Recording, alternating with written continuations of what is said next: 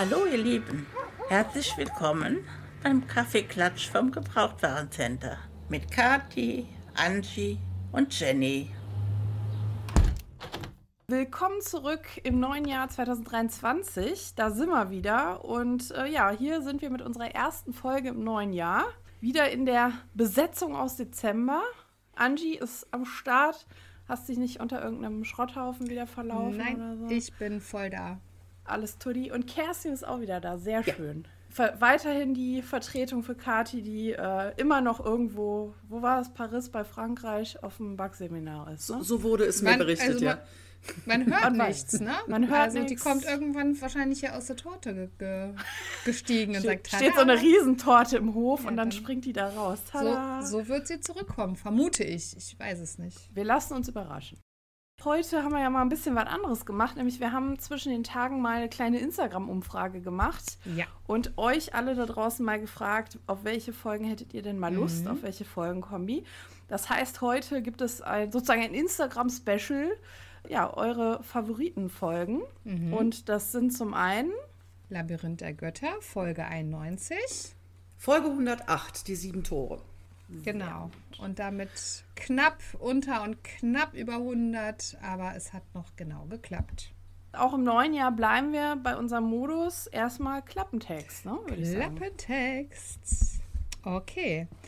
Der Regisseur Edward Truman hat seinen skandalumwitterten Film kurz vor der Premiere zurückgezogen und an einem Geheimort versteckt. Der Hinweis einer alten Schauspielerin führt Justus, Peter und Bob, die drei Detektive aus Rocky Beach, zu Trumans Grundstück. Doch dieses ist umgeben von einem undurchdringlichen Heckenlabyrinth. Die Kombinationsfähigkeit der drei Fragezeichen wird auf, einmal, auf eine harte Probe gestellt.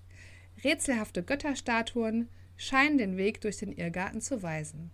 Doch irgendjemand legt falsche Spuren, sodass die Detektive die Orientierung verlieren. Wo ist der Ausgang aus dem Labyrinth der Götter? Das ist ein wirklich, wirklich langer Klappentext. Und dieser, dieser letzte Teil, vielleicht kommen wir am Ende nochmal drauf, ergibt eigentlich nicht so richtig viel Sinn. Ne? Ich finde ihn auch, wenn man die Geschichte kennt, irreführend. Ja, Also, man denkt, die sind, verlieren sich im Labyrinth. ja, und als gäbe es irgendeine Bedrohung, aber die, die gibt's nicht. Nee, nee, Also, so gar nicht. Im Gegenteil. Ja, aber das werden wir jetzt gleich mal aufklären. So, der Vollständigkeit halber, ähm, die Folge ist von, aus dem Jahr 2000. Das Buch stammt von André Marx und das Skript von André Minninger. Die Andres waren am Werk. Die Andres waren am Werk und was mir am Anfang aufgefallen ist, die doch sehr überschaubare Sprecherinnenliste. Ja. Ohne jetzt lang drüber nachzudenken, wie viele SprecherInnen haben wir in dieser Hörspielfolge? Zack, zack, zack, mal eben nachdenken. Sechs. Nicht viele. Sechs? Ich sag auch sechs. Ich hätte jetzt auch spontan sechs gesagt. Es sind tatsächlich acht, was aber trotzdem super wenige sind. Und äh, wir haben halt außer den drei Fragezeichen noch den ähm, Stanley Truman, den Henry Shaw, ne, der Peters Vater, den man kurz noch hört, den habt ihr wahrscheinlich vergessen. Ähm, und die, unsere Josephine Jones, die alternde Filmdiva und dann noch die Mrs. Shoemaker. Und damit kommen wir auf die acht Personen natürlich. Und der Erzähler, den habt ihr wahrscheinlich auch nicht als Nee, Sprecher den habe ich nicht als, als Sprecher oder, gezählt. Äh, Person gezählt. Ja. also es sind tatsächlich äh, außer dem Sprecher nur sieben weitere, was erstaunlich ist. Und ähm, ja, da kommen wir gleich mal zu, wenn wir so ein bisschen mehr im Inhalt drin sind, ob das dem Hörspiel ein, ja, äh, einen Abbruch tut sozusagen, dass es so wenige sind. Kleiner Spoiler, ich finde so gar nicht. Finde bin ich, bin ich bei dir. Ja, Okay, dann- wir starten äh, in die Geschichte rein. Und zwar geht es um den Film Utopia. Das wird relativ schnell klar. Der soll nämlich gefunden werden, weil ja, Peters Vater erteilt den Auftrag, weil der ja bei einer Filmfirma arbeitet. Und ähm, ja, es ist aber nicht klar, ob es den Film tatsächlich gibt oder wenn es ihn gibt, in welcher Form gibt es ihn, was steckt dahinter. Also man weiß es nicht so genau ja, man erfährt dann, dass der Film halt von Edward Truman gedreht wurde und sein Sohn Stanley lebt in seinem alten Anwesen. Und ich musste irgendwie gleich bei diesem Namen Truman an die Truman Show denken. ich komme da nicht drum herum, muss ich direkt dran denken. Und ja, das Hörspiel beginnt mit der tollen Szene, wo die drei Fragezeichen zu unserer Mrs. Jonas, Josephine Jones gehen. Sehr, sehr schöne Szene irgendwie, schön gemacht, weil ähm, sie hält äh, den Justus ja direkt für den, ja, für den Handwerker, mhm. für den Techniker, der sich um den Fernseher, glaube ich, ne? Die Dusche. Nee, die Dusche. Ach, die, die Dusche, Dusche, stimmt. Kommen stimmt. Sie wegen der Dusche. Stimmt, kommen Sie wegen der Dusche. ähm, also für den Klempner. Und ähm, ja, Justus ist ja direkt sehr einfühlsam, wie er auch mit der Dame spricht und ähm, ja, wie er da so rührselig mit ihr spricht. Und ich habe mich da direkt, also es geht direkt quasi um, um eine ethische Frage, die ich euch stellen würde, weil man erfährt ja auch direkt am Anfang, dass die Mrs. Jones halt ja eine Demenzerkrankung hat, vermute ich mal. Also die kann sich nicht mehr so richtig erinnern. Mhm. Und ich habe mir sofort gefragt, ist es denn vertretbar, dass man als Detektiv so jemanden befragt? Das fand ich irgendwie, ja, ich habe mir darüber Gedanken gemacht, ob das vertretbar ist würde ich sagen, jein. Es käme auf den Grund an. Und in dem Fall geht es nicht darum, ihr zu schaden oder sich daran zu bereichern. Sie wollen einfach nur Informationen über den Film von ihr. Mhm. Und sie ist die letzte ja, Überlebende des Casts. Also mhm. deshalb, es geht, also, nicht darum, ihr zu schaden. Ja, da bin ich ein bisschen bei dir, aber ich meine, gut, wir wissen ja auch, dass es so dieses Typische bei der Krankheit ist, dass halt Altes sehr präsent ist zum Teil. Also sie schwelgt an Erinnerungen und ähm, die, hinterher erfahren wir auch, dass sie auch ein Liebespaar waren. Also es ist sehr intensiv bei ihrem Kopf. Aber alles, was halt neu ist, ist ja weg sozusagen. Ja. Oder dieses Kurzzeitgedächtnis. Und ich sag mal so, die wollen ja hauptsächlich rausfinden, was bei dem Dreh passiert ist oder wer dabei war oder halt über diesen Dreh. Und ich meine, da ist ja naheliegend, dass sie das wahrscheinlich noch weiß, weil es eine alte Erinnerung ist. Und ich finde auch, was Kerstin sagt, ich finde auch Sie schaden ihr nicht, sie wollen ihr nichts Böses, sie wollen irgendwie sich nicht lächerlich über sie machen oder in irgendeiner Form sie schaden, äh, sie, äh, ihr schaden. Und insofern finde ich es auch eigentlich ganz okay, finde ja. ich. Also sie führen ja einfach ein Gespräch mit ihr. Und dann denkt sie ja auch noch, die wollen ein Autogramm haben. Und dann, ja, ja, wir sind wegen einem Autogramm hier. naja, ich finde es trotzdem ein bisschen ein bisschen schwierig und dann hinterher bei der Auflösung, ne, da kommen wir dann ja ganz am Ende nochmal dran. Ja, es ist doch nicht ganz so harmlos, das Ganze. Ne? Also, ich ja. finde es immer schwierig, so eine Konstellation. Aber ich finde halt, Justus hat das wirklich schön gemacht. Er hat sich da auch sehr bemüht, sie da äh, eben entsprechend auch anzusprechen. Das fand ich schon sehr süß, die Szene eigentlich auch.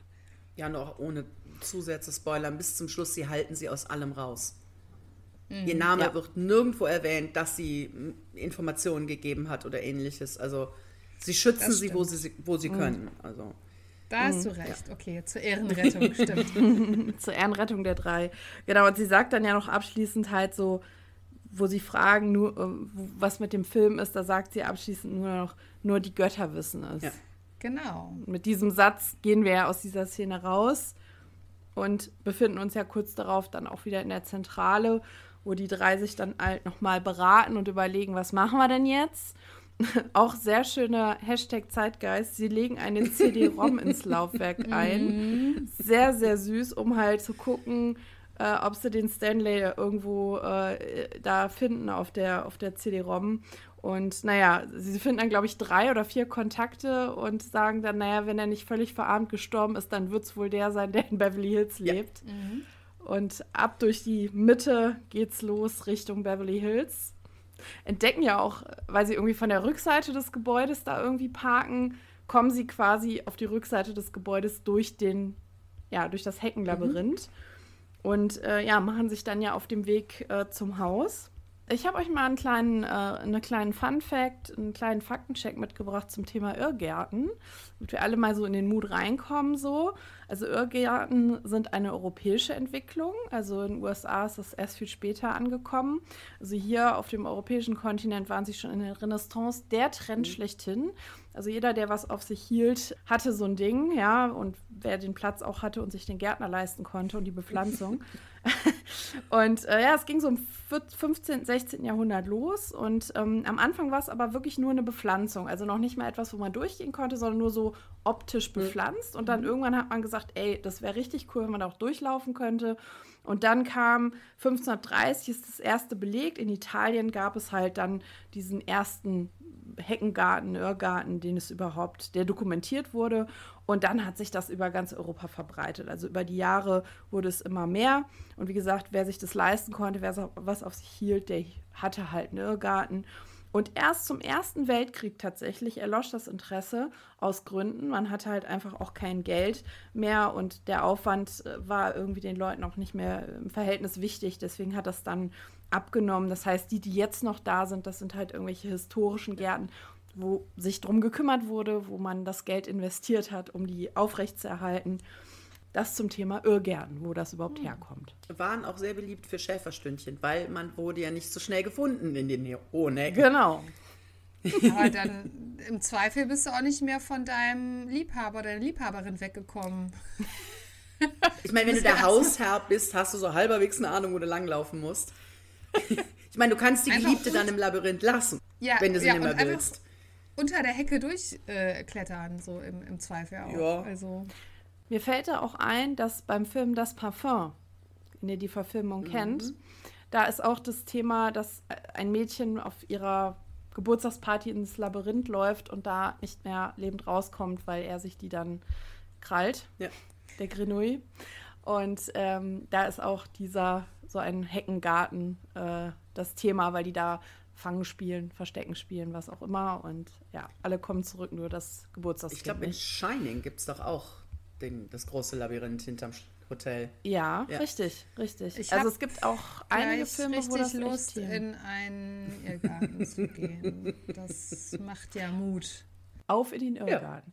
Ja, ja aber hier so, so äh, in, in Deutschland gibt es ja immer im Herbst auch so, so Maislabyrinthe mhm. jetzt mittlerweile. So Bauern, die, die mähen dann da so Pfade rein und dann kannst du da kannst du da Maislabyrinth ja, ein bisschen Das ist dann so die, äh, die deutsche Variante des Ganzen. Oder Hecken können wir uns nicht leisten. Die moderne Weißt du, was ein die Buchsbäume kostet? Das ist teuer.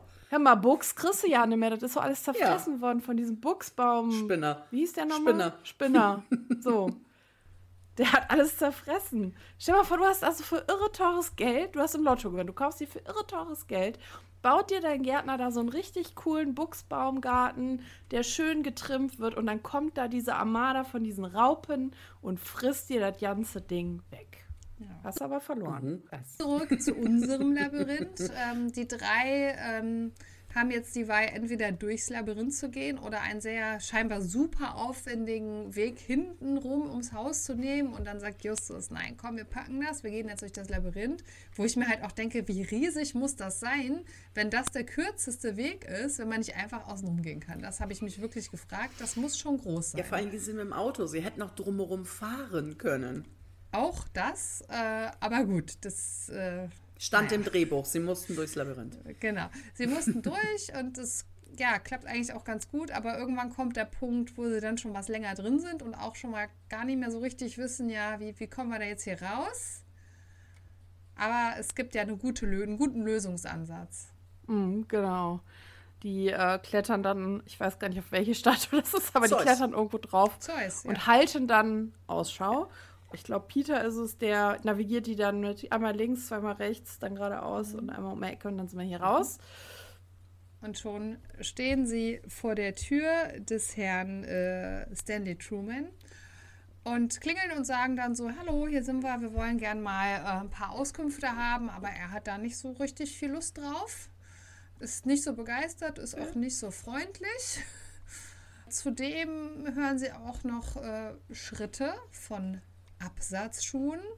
Und der Herr Truman verdächtigt die drei natürlich direkt, dass sie noch jemanden mitgebracht mhm. haben, irgendwie sich jemand noch hinter der Hecke versteckt haben und knallt empört die Tür zu. Er will nichts von den Jungs hören und es ist ihm auch total egal, dass sie jetzt diesen riesigen Weg äh, durch das Labyrinth gegangen sind und das Auto jetzt auf der anderen Seite steht und sie vielleicht nie wieder nach Hause finden. Aber sie schaffen es zumindest, ihm noch schnell die Karte unterzujubeln. Das stimmt. Ja. Ähm, und er liest sie auch recht ulkig vor. Mhm, mit Rächerchen. Recherchen. Klassiker. Ja. Er ist aber ziemlich angepisst und verscheucht die drei auch direkt und sagt hier, ne, ich will nicht mit euch reden, ver verpfeift euch. Und scheucht die dann ja quasi wieder zurück durch den Garten. Man kann aber aus Ähm. fast auch verstehen, warum er so schlecht drauf ist, wenn die Presse ihm ständig die Türen einrennt und er davon ausgeht, sie gehören zur Presse. Kann ich es fast verstehen, dass er nicht wirklich amused ist, dass die drei da ungefragt vor der Tür stehen. Ich hätte sie auch Ja. ausgeschoben. Ja, ist halt, Oder ist halt erst wieder. gar nicht reingelassen. Ja. Ja, und ich meine, ist halt wieder Landfriedensbruch, ne? Also sie gehen einfach aufs Ja. Grundstück ungefragt und wir wissen ja, in den USA ist das hier key out of my property Mhm. und so. Da laden die dann schon mal die Schrotflinte durch, wenn er dich äh, ungefragt aufs Grundstück begibt. Das sozusagen. macht er Gott sei Dank nicht. Das macht er nicht, aber er ist sauer Ja. und verscheucht Ja. die drei. Genau. Na, die drei Ja. äh, tuckeln wieder ab, ab in die Zentrale, machen sich da Gedanken und schicken erstmal den Bob äh, los. Er soll da erstmal jetzt Informationen einholen. Er soll da jetzt erstmal gucken, äh, wie sie da weiter vorgehen können. Ähm, und da ist Justus auch richtig nervös beim Warten, ne? Das macht den richtig fertig. Ja. Hat nichts zu tun. Das, ist, das kann er nicht haben. Er braucht Futter für sein Ja. Gehirn, sozusagen Denkfutter. Naja, und äh, Bob kommt dann zurück und sagt, alle tot. Alle, die beim Film mitgemacht haben, sind tot, bis auf die äh, Josephine Jones. Er hat aber mit der Tochter von Ken Stark telefoniert, hat er schon mal gemacht. Und äh, ja, der ist halt bei dem Dreh wohl verunglückt. Das Witzige ist dann auch, dass Bob dann auch im Laufe des Gesprächs auspackt. Naja, der war so verkleidet irgendwie mit einer Alien-Maske, den hätte man auch locker ersetzen können. Das wäre gar kein Grund gewesen, den Film irgendwie, ja, irgendwie nicht zu Ende zu stellen oder, ähm, ne? An Hatte auch keinen Text. irgendwas. Der war also Genau, der war kein völlig Text und war ersetzbar. verkleidet. Ja. Dann Tülü, Telefon klingelt. Und wer ist dran? Das Stanley ist Das dran. Stanley Truman, der hat sich das alles nochmal durch den Kopf gehen lassen. Hat offensichtlich auch mit Peters Vater telefoniert. Genau, hat sich davon überzeugt, dass die drei äh, wirklich Detektive sind und ja, Jungs, übernehmt den Fall, ne? Ja. Wenn ihr den Film finden wollt, dann müsst ihr mit mir arbeiten, weil der Film ist hier. Und da habe ich mich gefragt, der Mr. Truman muss ja den, den äh, Justus richtig überzeugen. Der muss richtig ackern, dass ähm, Justus ihn als sozusagen zweiten Auftraggeber, weil eigentlich haben sie ja schon Auftraggeber, äh, zuzulassen.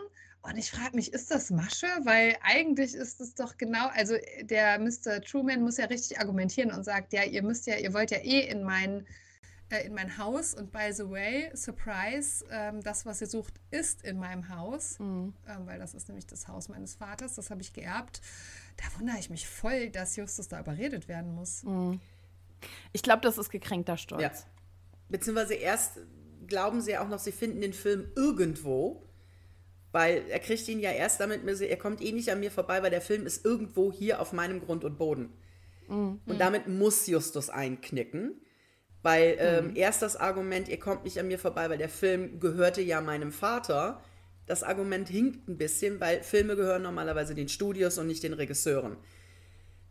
Aber gut. Ja, aber das Studio gibt es ja nicht mehr, ne? Eben, Vielleicht deshalb wären die, die rechte Frage wäre wahrscheinlich noch zu klären, aber in der Regel nicht bei den Regisseuren.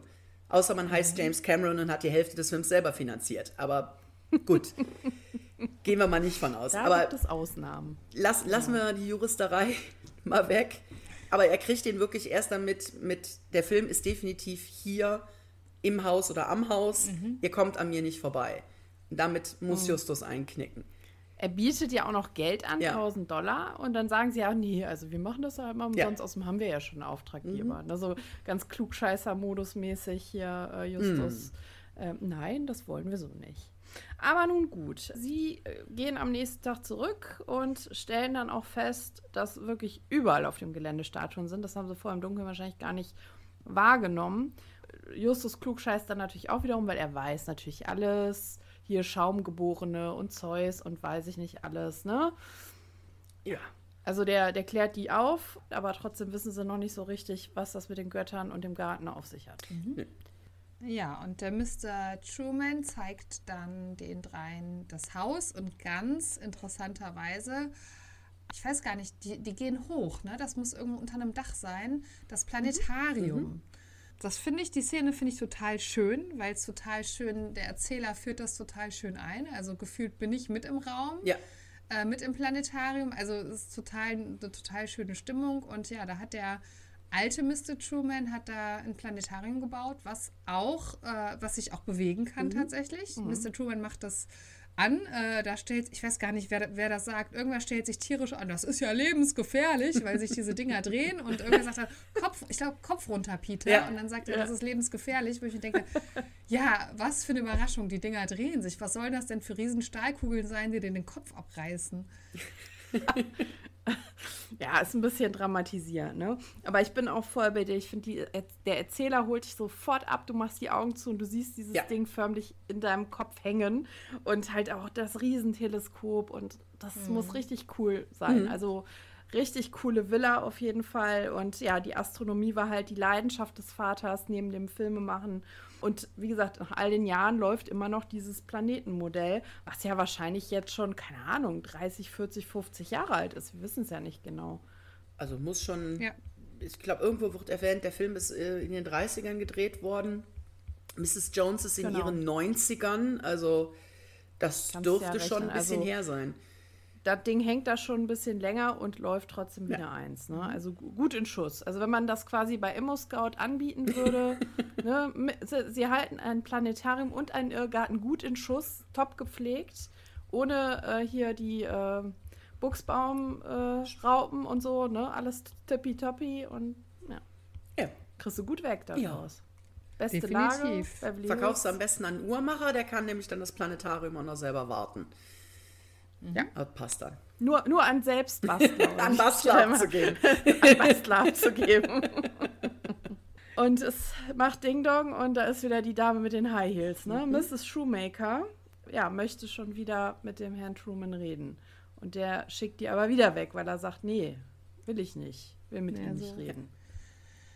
Ja, und er lässt dann die drei auch erstmal da schalten und walten. Und irgendwie dieser, dieser Mr. Truman ist echt ein Vogel, oder? Also der ist ja so verschroben. Manchmal ist der total freundlich, ne? hat auch so eine, ja, so eine liebreizende Stimme dann. Ne? Zum Beispiel, als er vom Planetarium erzählt, man hört so richtig, wie stolz er ist und wie schön er das alles findet. Und manchmal ist er halt eine richtige Arschgeige, sowohl zu den drei Fragezeichen, auch später bei den Ermittlungen. Der ist so total ambivalent, der Typ. Und der hat auch immer was zu tun.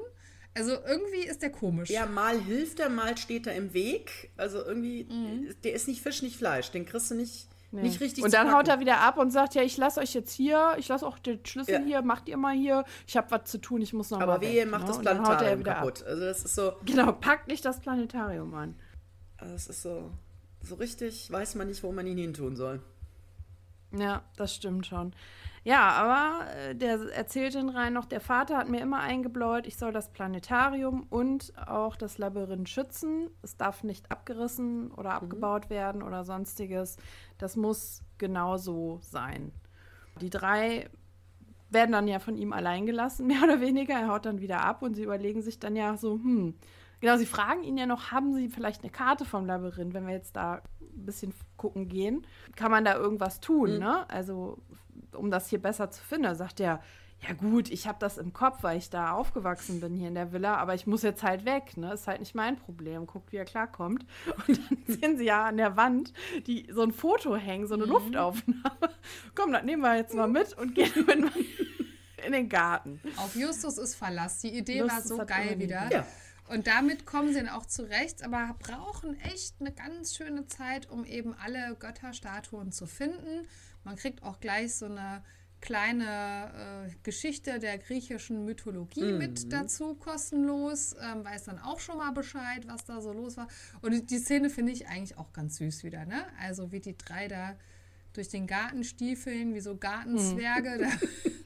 Da orientierungslos, manchmal etwas mehr, manchmal etwas weniger, finde ich irgendwie auch ganz süß. Ja, und eigentlich. Justus ist in seinem Element, er kann Ja. Wissen absondern, um nicht klugscheißen zu sagen. Also er ist, ja. Ja. er ist wirklich völlig in seinem Element.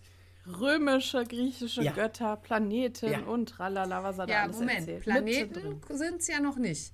Nee, Erst kommt als sie kurz alle danach. Götterstatuen gefunden Ja. haben, ist mal wieder so ein Seitenkommentar von Peter, Peter.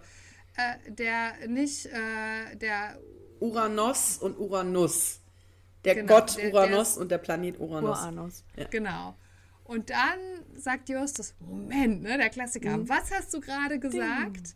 Und da dachte ich mir, hey Leute, das war so offensichtlich. Das sagt Justus ja auch selber, ne? Ja. Der sagt dann ja direkt, Wir sind ah, wie so blöd. blöd. Warum habe ich das nicht gleich gemerkt? Aber ich, Ja, aber das haben wir ja auch öfter. Ja. Ne? ja, das haben wir öfter, aber ich muss sagen, bei diesem Hörspiel geht es mir als Hörerin so, dass ich schon vorher das wusste, dachte so, haha, Justus, ich wusste das vorher. So ein richtiges Mitmachrätsel irgendwie, so, ein- so ein schönes, ne? Ja. oder? Total, total. Ja. Und ja, dann, äh, aber in dem Fall finde ich, nehmen Sie den Zuhörer mal mit in diese Auflösung. genau. Weil er Deswegen, dann offen ja. ausspricht, was er gerade in seinem Ja, Hirn hat genau. und nicht wie sonst, ah, kommt jetzt mit, wir gehen da hin und dann irgendwas macht so. Das ist Ja. ja ganz oft, dass dann Justus am Ende irgendwie alles rauslässt, sondern hier lässt er alles raus und die drei, lösen das gemeinsam dann mehr oder weniger und gehen dann ja auch wieder zurück ins Haus, Mhm. weil dann sagen sie, Mensch, da muss irgendwas mit dem Planetarium, lass uns da mal gucken. Ähm, wir müssen da mal dran drehen Ja, da und hat Bob ja die, und die Eingabe mit dem, hey, Moment, im Garten am Himmel, ich weiß es, folgt mir. Und dann sind sie im Genau, Planetarium. Da ist es dann Bob, der mal den, den Geistesblitz hat. Aber auch da die Genau, anderen beiden mitnimmt. Absolut, absolut. Und dann fangen sie ja an, da diese Planeten irgendwie hin und her zu schieben, wie das halt entsprechend im Garten auch aufgestellt ist von dem Muster. Und sagen dann, okay, das Letzte, was steht, ist halt die Erde, da gibt es kein Pendant im Garten. Das heißt, die müssen wir hinterher einmal im Kreis drehen. Und da muss ja irgendwas Ja, passieren. also bis irgendwas muss Klick ja gleich macht hier. oder irgendwas passiert, ja. Genau, Und genau. so ist es dann ja auch, ne? Ähm, vorher wird noch herausgefunden, dass, also die Anordnung können sie erst so machen, weil sie sehen, dass die Bodenfliesen den Irrgarten quasi Mhm. abbilden. Auch irgendwie ja, im Endeffekt einfach, aber irgendwie so, so effektiv wieder, ne? Es ist irgendwie Ja. ein einfaches Rätsel, aber zugleich finde ich das irgendwie, ja, einfach so ein Mitmachrätsel. Man denkt, Ja, ach cool, dann müsst ihr das ja nur so einstellen. Es ist auch logisch, dass es ihnen vorher nicht aufgefallen ist, weil du siehst es ja erst von einem erhöhten Punkt. Vorher siehst du einfach nur ein Muster in den Fliesen, was sich dir nicht erschließt. Das sagen sie auch, wenn sie das erstmal da sind. Ja. Ah, das ist ja, weiß ich nicht, der Wortlaut, aber so nach dem Motto, das sind ja verrückte Bodenfliesen. Ne? Was ist das denn komisches? Obwohl das hätte eigentlich dem Mr. Truman, also dem Sohn, dem Stanley Truman, das hätte ihm schon auffallen können. Ja, wo Früher man bei dem schon. Sohn ja auch bis zum Schluss, wie gesagt, man kriegt ihn ja nicht zu fassen, man weiß nicht, will er das wirklich, will er es nicht? Und pünktlich zu der Auflösung des Rätsels ist er ja auch schon wieder am Ja, Start. tada. Er taucht Tada. auf. Da habe ich mich gefragt, habt ihr das? Wird das? Das wird doch nicht gesagt, oder? Der ist auf einmal Nee, der da. steht einfach Ja, da, man die hört drei nur- erschrecken sich ja auch so, huh, was machen sie Ja. denn hier? Man Ja. hört nur, fu, fu, wie sagt man, Schuhgeklapper und dann, was macht ihr? Genau, denn ich habe euch doch gesagt, ihr sollt die Finger von dem Planetarium lassen und das finde ich auch so nett, wie Justus den förmlich ignoriert. Ja, ja, wir wissen schon, was wir Dreh tun. einfach Sei mal weiter. still. Dreh einfach Schieb. weiter, Peter. Genau. Dreh einfach Ja, aber nein, still jetzt. Wir haben hier das Regime.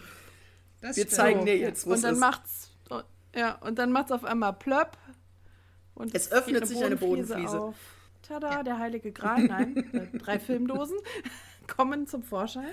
Und alle freuen sich und sind richtig happy und dann, ja, erstmal erstmal gelöst das Rätsel, ja, so weit, so gut. Man denkt, okay, Folge vorbei. Ähm, Fühlt sich schon richtig unspektakulär an. Wenn es Ja, denn das Ende man- wäre, denkt man so, wie, das war's jetzt? Ja, Hm. man denkt, also, also ich war zwar in dem Moment schon auch irgendwie glücklich, weil ich dachte, ach, ich habe das Rätsel jetzt gelöst, ich habe es geschafft. ähm, aber man denkt sich so, ha, okay, äh, das kann es doch noch nicht gewesen sein. Ja. Und die drei Fragen, können wir das vielleicht auch noch sehen, das Filmmaterial? Mr. Truman will erst Nein sagen, weil das sollte ja unter Verschluss gehalten werden, Mhm. weil ja das, der Film so schlecht ist und äh, das kann man ja keinem zumuten. Aber Mr. Truman verspricht, ihr dürft morgen Abend kommen. Ähm, Die ich Betonung liegt auf morgen. Ja. morgen Abend Ich kommen. bis- Ich, muss mir erstmal hier so ein Projektor. äh, Filmvorführgerät, so, Ja. ein, so ein Projektor, das sind wahrscheinlich auch diese alten Rollen noch. Mhm. Ne? Das ist ja dann wahrscheinlich wirklich was, was man besorgen müsste. Ja. Ne? Also das hast du ja nicht im Keller stehen. Also wenn der Film wirklich in den 30ern ist, dann ist das auch noch Celluloid. Also das ist, ja. Äh, ja. Ist das nicht auch irgendwie giftig? Nee, ich weiß, hochbrennbar. hochbrennbar. Hochbrennbar. Hochbrennbar, aber wie Zunder, Ja. ne? Also da braucht wirklich Ja. nur mal einer drauf gucken und zack, es brennt So es ungefähr. Heizung an, Busch Guck weg. es nicht an. Ja, das das, das war ja das Schlimme, wenn in den alten Kinos, wenn der, die Rolle hängen blieb und die, die äh, Birne, die, das Leuchtmittel in den Projektoren zu lange auf den Film war, brannten die Kinos ab. Weil ja mehrere Filmrollen gerne da mal gelagert wurden. Klar. Und dann brannte so ein Kino in 0, nix ab. Das war hochgefährlich, das Ja. Zeug. Absolut. Und ich meine, ein Wunder, dass der das auch überlebt hat die ganzen Jahre. Ich meine, gut, der war ja lange da unten in dieser Bodenfliese. Ja. Aber auch da hätte ja irgendwas dran sein können. Also man weiß ja zu dem Zeitpunkt jetzt auch nicht, ist der noch in einem Zustand, dass man den angucken kann. Kann ja auch sein, dass Feuchtigkeit oder Staub Ja. oder was auch immer den jetzt auch unbrauchbar machen. Weiß man ja jetzt auch noch nicht. Ne? Ja, die drei gehen dann super zufrieden nach Hause, klopfen sich auf die Schultern und sagen, haben wir richtig gut gemacht, ne? Morgen Filmabend. Die schon überlegen schon, wo sie das Popcorn für den nächsten Tag kaufen. Richtig geil. ähm, aber es wären, wären nicht die drei Fragezeichen, wenn dann nicht auf einmal doch wieder jemand vor der Tür steht. Genau, und dann kommt wieder die Dame mit den High Heels, die Miss Shoemaker. Und äh, ja, steht vor der Tür und sagt, Jungs, wir müssen reden. Äh, ihr habt, ihr habt, ich glaube, ihr habt was nicht mitbekommen, weil hier der Stanley, der ist nämlich eigentlich, der ist nämlich eigentlich die Kanaille. Der ist hier ganz böse, weil die wollen halt einen Mord vertuschen, weil der Ken Stark wurde nicht angefahren, das war kein Unfall, sondern es war Mord. Ja, der wurde angeblich vor laufender Kamera halt getötet. Der Stanley Truman will das jetzt halt den Film vernichten, um halt die Spuren zu verwischen, damit es eben nicht auf seinen, also auf den Ruf des Vaters geht oder in irgendeinem Zusammenhang mit dem Vater gestellt wird.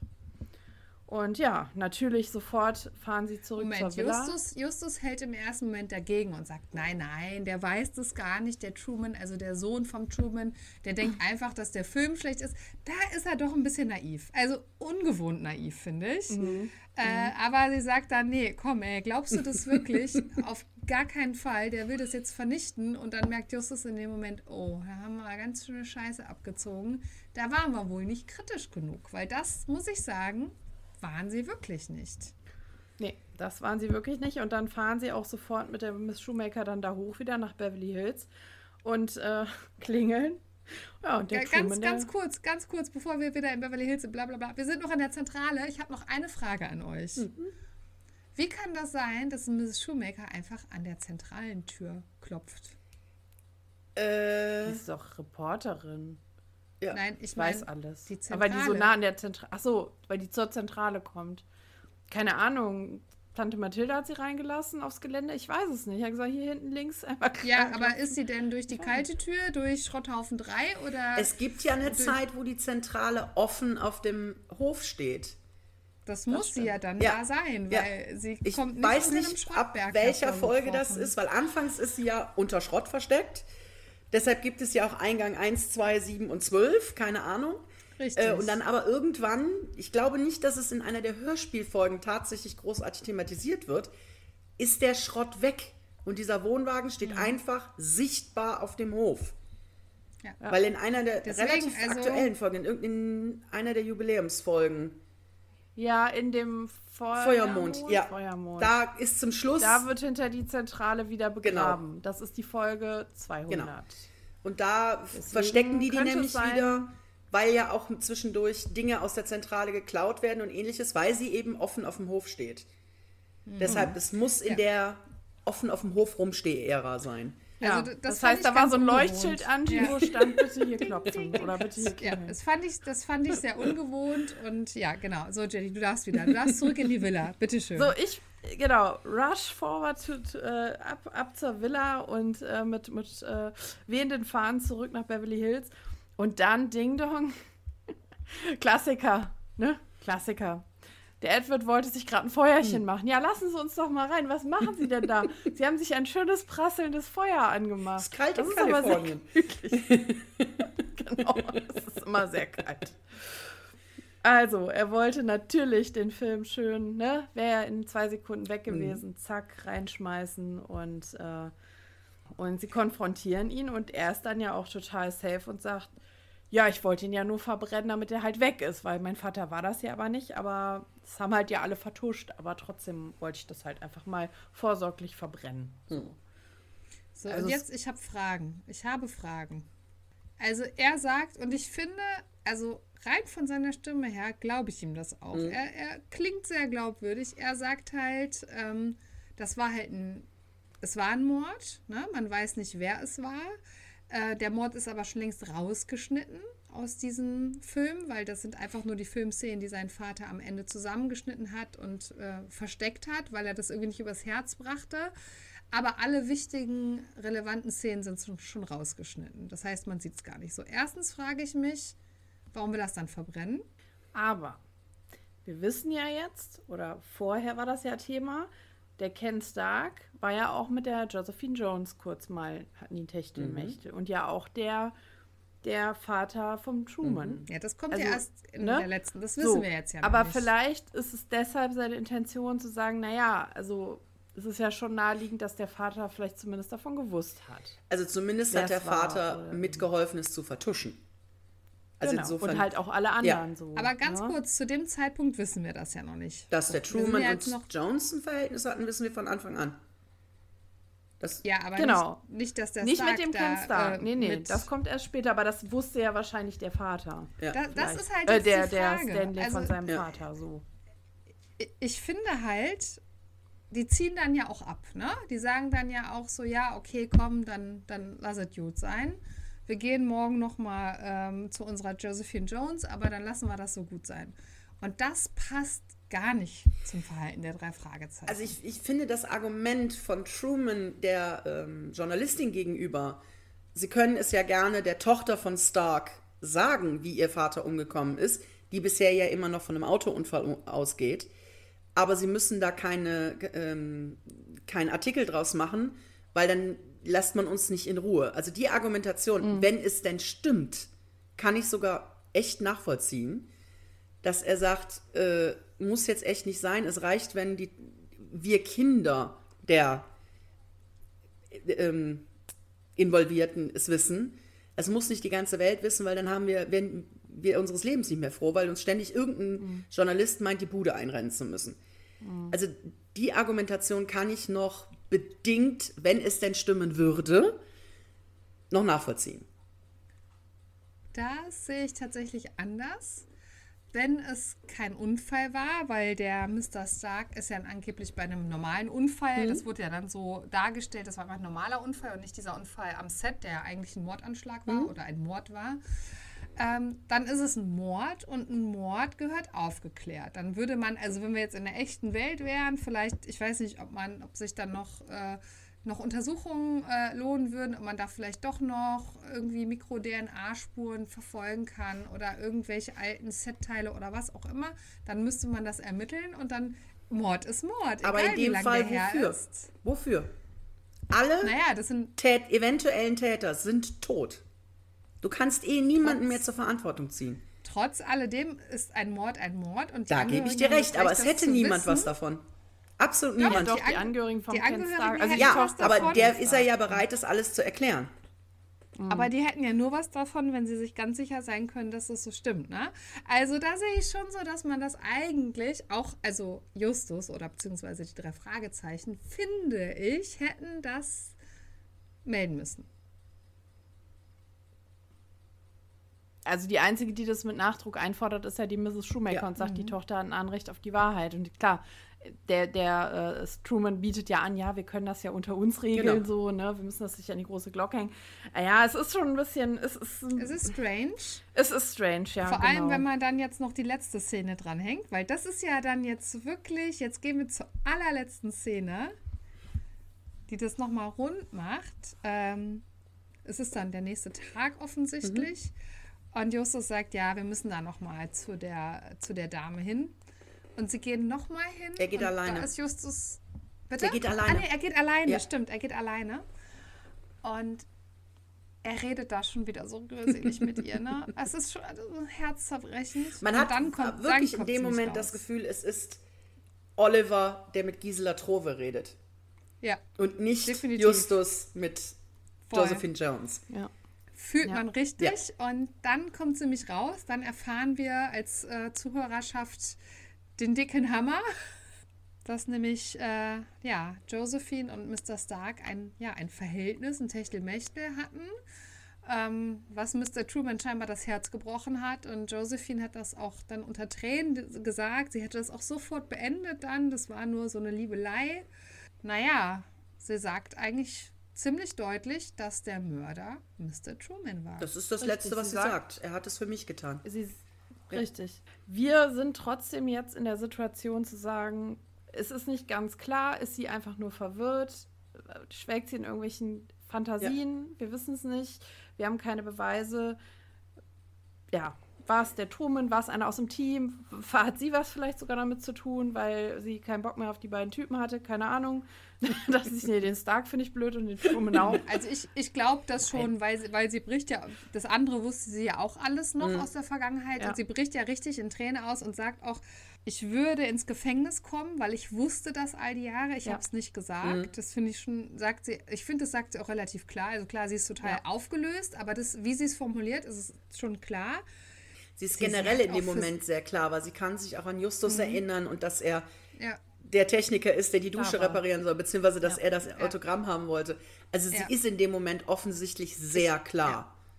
Ich glaube ich auch. Und ja, ähm, sie sagt halt auch, ähm, dass sie, sie formuliert das so komisch, dass sie äh, froh ist, dass er schon so lange tot ist, weil sonst müsste er jetzt ins Gefängnis. Das fand ich so ein bisschen die Formulierung so, hm, naja, okay. Ich glaube, ich weiß, was du meinst, hört sich komisch an. Und dann endet es mit dieser traurigen alten Dame. Weinenden Dame, ja. Und es ist, also für mich ist da noch total viel umgekehrt. Ich glaube schon, dass der Truman den Stark umgebracht hat, ne, indem er das Auto manipuliert hat, glaube ich absolut. Jetzt ist aber die Frage, was ist mit dem Sohn von Truman? Was weiß der? Was denkt ihr? Was, ich finde es schwierig. Also ich würde jetzt mal unterstellen, dass er auch nur die ganzen Gerüchte kennt, die so in Hollywood äh, rumbrodeln, weil er war ja, glaube ich, selber noch sehr, sehr klein. Das, also das kann ist die ja Frage, aktiv wie alt wahrscheinlich ist dieser nicht- Sohn? Gab es ja den da schon, als das genannt. passiert ist? Äh, dann müsste der ja selber wahrscheinlich in seinen 60er, 70er sein. Ja, eher 60ern. Ähm, das ist wirklich so die Frage. Oder ist der später Ja. zur Welt gekommen, nachdem der den Film schon versteckt Ja. hatte? Das wissen wir alles nicht. Genau, also entweder war er vielleicht noch klein oder er war noch nicht auf Mhm. der Welt oder er weiß was, aber auch da können wir nur spekulieren. Wir wissen Und er weiß ja auch nur das, was sein Vater ihm auf dem Totenbett gesagt hat. Und da sagt er ja selber, da war er aber schon sehr schwach und auch nicht mehr immer Herr seiner Sinne. Also auch da ist dann die Frage, A, was hat er gesagt? Und B, wie viel kannst du davon glauben? Aber er wusste ja vom Mord. Also er wusste vom Mord. Ähm, das heißt, äh, sein Vater hat ihm sicherlich auch vor, äh, vor, dem, vor dem letzten Atemzug auch schon was gesagt. Äh, und die Mrs. Shoemaker sagt auch, der will das wohl jetzt auch suchen, damit das eben jetzt vernichten kann, ne? damit das nicht nochmal äh, zum Thema wird.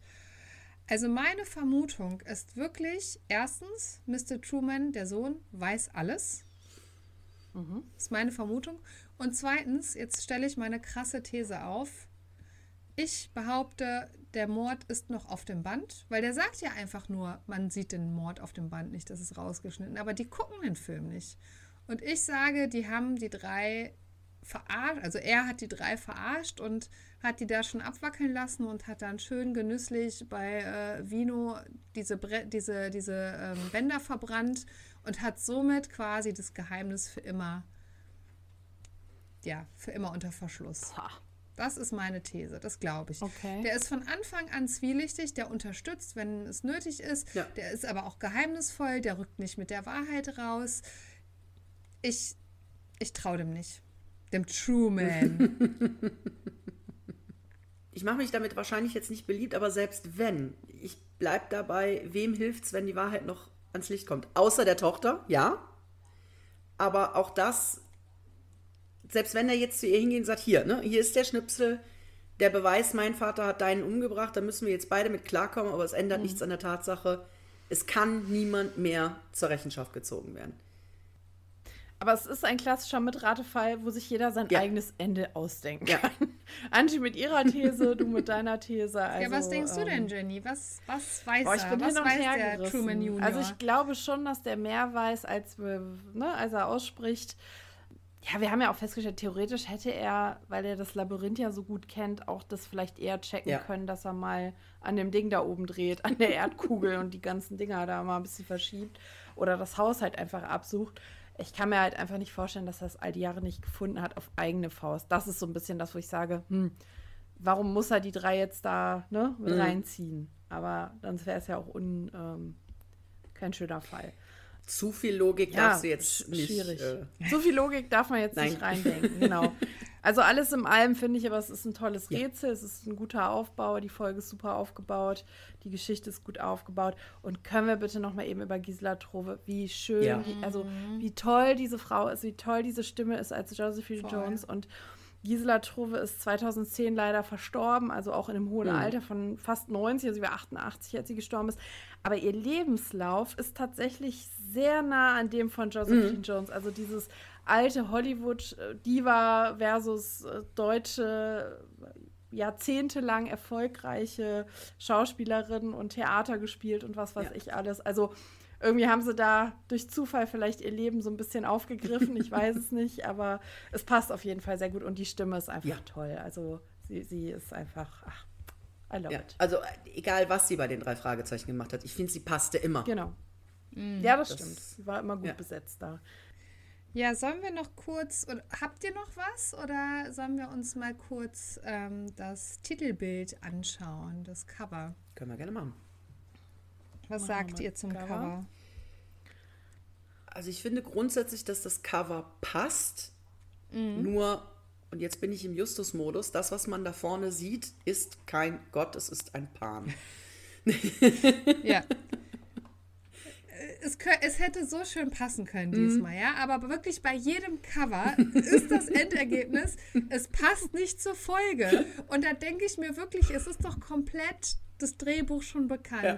Der hätte doch nur leicht abgewandelt werden müssen, mit einem schönen Dreizack-Hörnchen ab, absäbeln. Ja. Dann wäre da so ein schöner Zeus gewesen. Ja, mit seinen Total. tollen Bauchmuskeln da, die da so angedeutet sind. aber nein, du musst es wieder versauen. Entschuldigung, aber Vor allen Dingen, es werden ja nicht so auch keine anderen mythologischen Figuren erwähnt. Es geht nur um die, die, die Götterwelt. Hm. Da hätte man jetzt gesagt, da steht auch noch irgendwo ein Pan und hinten rechts noch, was er, eine Demeter oder Auch eine- so. Alles wunderbar. Eine, eine Meerjungfrau Ja, oder so. Aber nein, es werden nur die so Götter erwähnt und ausgerechnet auf dem Titelbild ist keiner drauf. Ja. Ich meine, hin, im Hintergrund, das Keiner. kann auch irgendwer, irgendeiner aus dem Götteruniversum sein, aber ja. Ja, der hat ja auch so einen Mond quasi, ne, als, Ja. als Stab. Es sieht Also, aber auch ja. aus, als hätte es Hörner. Wenn man ganz genau Der sieht fast so ein bisschen aus wie Cäsar, ne? Der Lorbeerkranz. Ja, Ja, wie so ein Lorbeerkranz Ja, oben. könnte. Vielleicht. Äh, aber auch das wäre ein bisschen kn knapp Thema verfehlt. ja. Und das ist die Cäsaren hielten sich für. Götter, aber sie waren keine. Demente Götter. Ja, Hat Nee, er vergessen, Also wie die äh, an sich ein total schönes Bild, aber passt halt nicht. Hm. weil auch das Ja, Labyrinth so. ist ja nun, gut, die Figuren sind größer als das Labyrinth, aber wenn du das Labyrinth zeichnen willst, es wird halt schwierig, dann hast du ein grünes Cover. Es ist, es Ja, ist es wirklich, ist ja im Hintergrund sehr schön gezeichnet. Ja, also ja. Das finde ich schon auch gut, aber halt Aber- einfach. es ist Einfach halt zu sehr, sieht einfach zu sehr nach Ziegenbock aus, das Ja. Ding vorne. Ein bisschen zu viel Thema Ziege verfehlt, Sätzen 6. drin reingekreuzt. Und jetzt noch einmal die Frage, wie kommt es zu diesem Satz auf dem äh, Klappentext? Doch irgendjemand legt falsche Spuren, sodass die Detektive die Orientierung verlieren. Wo ist der Ausgang aus dem Labyrinth der Götter? Also was ist denn mit, mit dieser Metapher der falschen Spuren gemeint? Ist da vielleicht Mr. Truman mit gemeint? Also das wäre das die einzige Erklärung, die ich dafür hätte. Dass dieses, dass der Truman mal sagt, der Film war einfach nur schlecht, mein Vater wollte den nicht rausbringen. Dann, es ist ein Mord gefilmt worden, aber mein Vater war es nicht. Und Aber trotzdem lassen wir das alles unter den Teppich genau, fallen. also der ist der Einzige, der falsche Spuren legt. Genau. Und deswegen ver vertraut dem nicht. Ich sag's euch. Also ich werde in der nächsten Woche das nochmal jedes einzelne Wort von ihm hören. Never Um trust euch- the Truman. genau. Äh, um euch das nochmal entsprechend zu belegen. Ich, ich traue dem Braten nicht. Der wusste das Nee. nicht. Und ich bin ein bisschen enttäuscht am Ende von Justus, Peter und Bob, dass die nicht sagen, jetzt zeig mal her den Kram da. Jetzt hier mit dem Popcorn-Tüte, wir setzen Ja. uns jetzt hier alle hin Mit Film der Frau an. Schumacher hier. Mit den High Heels. gucken wir mal den Film. Frau Ja. mit den Heils. Okay, dann würde ich sagen, kommen wir zur Bewertung. Trommelwirbel. Ich würde, Kerstin, dich bitten, einfach mal zu sagen, ja, wo landest du? Ich lande ziemlich weit oben, weil ich mag die Folge richtig, richtig gerne. Ähm, ich finde, sie, sie, sie fühlt sich sehr schnell an. Also es ist so Fall, ermitteln, Lösung. Das geht zack, zack, zack. Aber man fühlt sich nicht da durchgehetzt, als hätte man keine Zeit. Ähm, und alles in allem finde ich sie auch im Großen und Ganzen sehr stimmig. Ich finde es auch gar nicht dramatisch, dass es ein offenes Ende gibt. Also man nicht wirklich weiß, was ist jetzt Sache. Ähm, also sie ist definitiv in meiner Top 10 und deshalb gebe ich ihr neun Punkte. Uh, fein, fein. Jenny. Gehst du mit? Ja, ich gehe fast mit. Fast. Ich sagte ja eben schon ein tolles Rätsel. Ich finde auch, wir haben ja oft diesen Fall, dass bis drei Viertel der Folge einfach äh, bla bla bla und dann zack wird aufgelöst.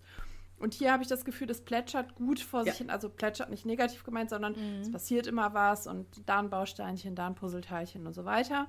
Und äh, dann entwickelt sich das so und äh, ist nicht wieder so ein Justus Geistesblitz, der auf einmal die letzten zehn Minuten der Folge aufgelöst werden. Das finde ich da sehr gut. Auch in der Community ist die Folge ja auch sehr, sehr beliebt. Ich weiß, dass mein Mann die auch sehr feiert. Der hat gesagt, wenn ich zwölf geben könnte, würde ich der Folge zwölf geben. So weit gehe ich nicht. Ich gebe der Folge acht Punkte. Aber ich finde auch, es ist eine gute Folge und sie gehört auf jeden Fall zu den stärkeren Folgen für mich. Also ich muss auch sagen, diese Folge begeistert mich mit ihrer Einfachheit. Also Einfachheit im Sinne von, wir sprechen, wir haben nur acht SprecherInnen, wir haben ähm, im Endeffekt auch nur drei Orte, an denen das Ganze spielt, nämlich die Villa und das Labyrinth, ne, wenn das jetzt mein eigener Ort sozusagen wäre, und die Zentrale. Ne, mehr passiert da nicht.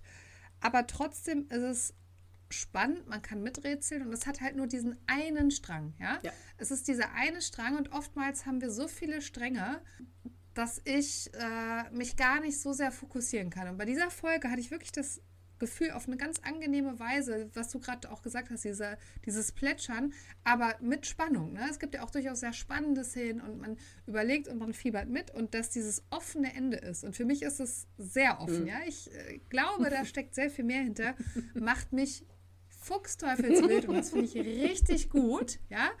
Ich habe wirklich äh, im Auto, ich stand heute lang im Stau und habe die letzte Szene dreimal hintereinander gehört, um zu hören, ob die Josephine da noch irgendwie doch noch einen Satz gemurmelt hat, den ich da äh, noch mal besser interpretieren kann. Das hat mich echt ähm, gepackt. Von daher muss ich sagen, hätte ich vorher nicht gedacht, 10 von 10 Punkten, ganz klare Kiste. Wow. Das heißt, wir sind Bei 9 Punkten. Wir sind bei 9 Punkten. nicht schlecht. Reiht sich auf jeden Fall sehr weit oben in die, in die Galerie ein der Folgenbewertungen. War für mich auch so ein kleiner Überraschungskandidat, weil ich habe die Folge noch nie so aufmerksam gehört, bin wahrscheinlich auch immer vorher eingeschlafen ähm, und fand das total spannend und total cool. Also danke an die lieben ja, Instagram-Follower, äh, die da ja, uns dahin geschubst haben, diese Folge zu nehmen. Bei dem Dank schließe ich mich an, ja. um meiner Vertretungsrolle auch komplett gerecht zu werden, habe ich es mir nicht nehmen lassen, einen Kuchen zu backen. Ich dachte, immer Kirschen wird irgendwann die Ernährung einseitig. Ich habe einen klassischen Apfelkuchen gebacken. Ach, lecker. Ja, Na dann würde ich sagen, probieren wir doch mal. Gerne. Ne? Ich, ich nehme mir einfach mal hier so ein Stück runter. Angie, möchtest du auch ein Stück? Gerne. Ich auch direkt mal hier. Selbstverständlich. Ich mache einfach mal jedem jetzt hier Ja, so ein dickes bitte. Stück einfach auf den Teller drauf. So, fertig. Ja, wie immer, Kaffee haben wir ja hier aus unserer Kaffeemaschine, habe ich hier schon abgefüllt in die Kaffeekanne. Könnt ihr euch auch gerne bedienen. Mm, super lecker. Dankeschön. freut mich. Ja, der kann was auf jeden Fall. Ja, ähm, letzten Krümel noch im Mund, aber äh, vielleicht ja, fangen wir mal an mit der nächsten Folge. Folge 108, die drei Fragezeichen und die sieben Tore. Ja, dann widme ich mich mal dem Klappentext. Wer ist der unheimliche Kaspar Carter, der in einem düsteren Schloss lebt und aussieht wie ein abgemagerter Vogel? Auch sein Auftrag für die drei Fragezeichen ist mehr als seltsam. Findet das Versteck bei den sieben Toren. Was zunächst harmlos klingt, entpuppt sich als äußerst gefährliches Unterfangen. Justus, Peter und Bob müssen Räume betreten, deren Türen sie besser nicht geöffnet hätten, und entdecken dabei Unglaubliches. Ich muss mich schon wieder kaputt lachen. Dieser Satz, der sieht aus wie ein abgemacht. Ich habe mich abgerollt. Also das kommt ja im Hörspiel gar nicht so raus. Also ich Nein. meine, dass der ein komischer Vogel ist Ja. und seltsam und ne, so ein bisschen kauzig und so klar. Aber dass der aussieht wie ein abgemagerter Vogel. Mega. Mega lustig. Wer hat denn da gesessen und sich gedacht, hm, ich schreibe mal einen Klappentext. Ja, wie sieht der denn aus? Wie ein abgemagerter Vogel. Der hat bestimmt so ein ganz spitzes Kinn, so ein ganz dünnes Gesicht.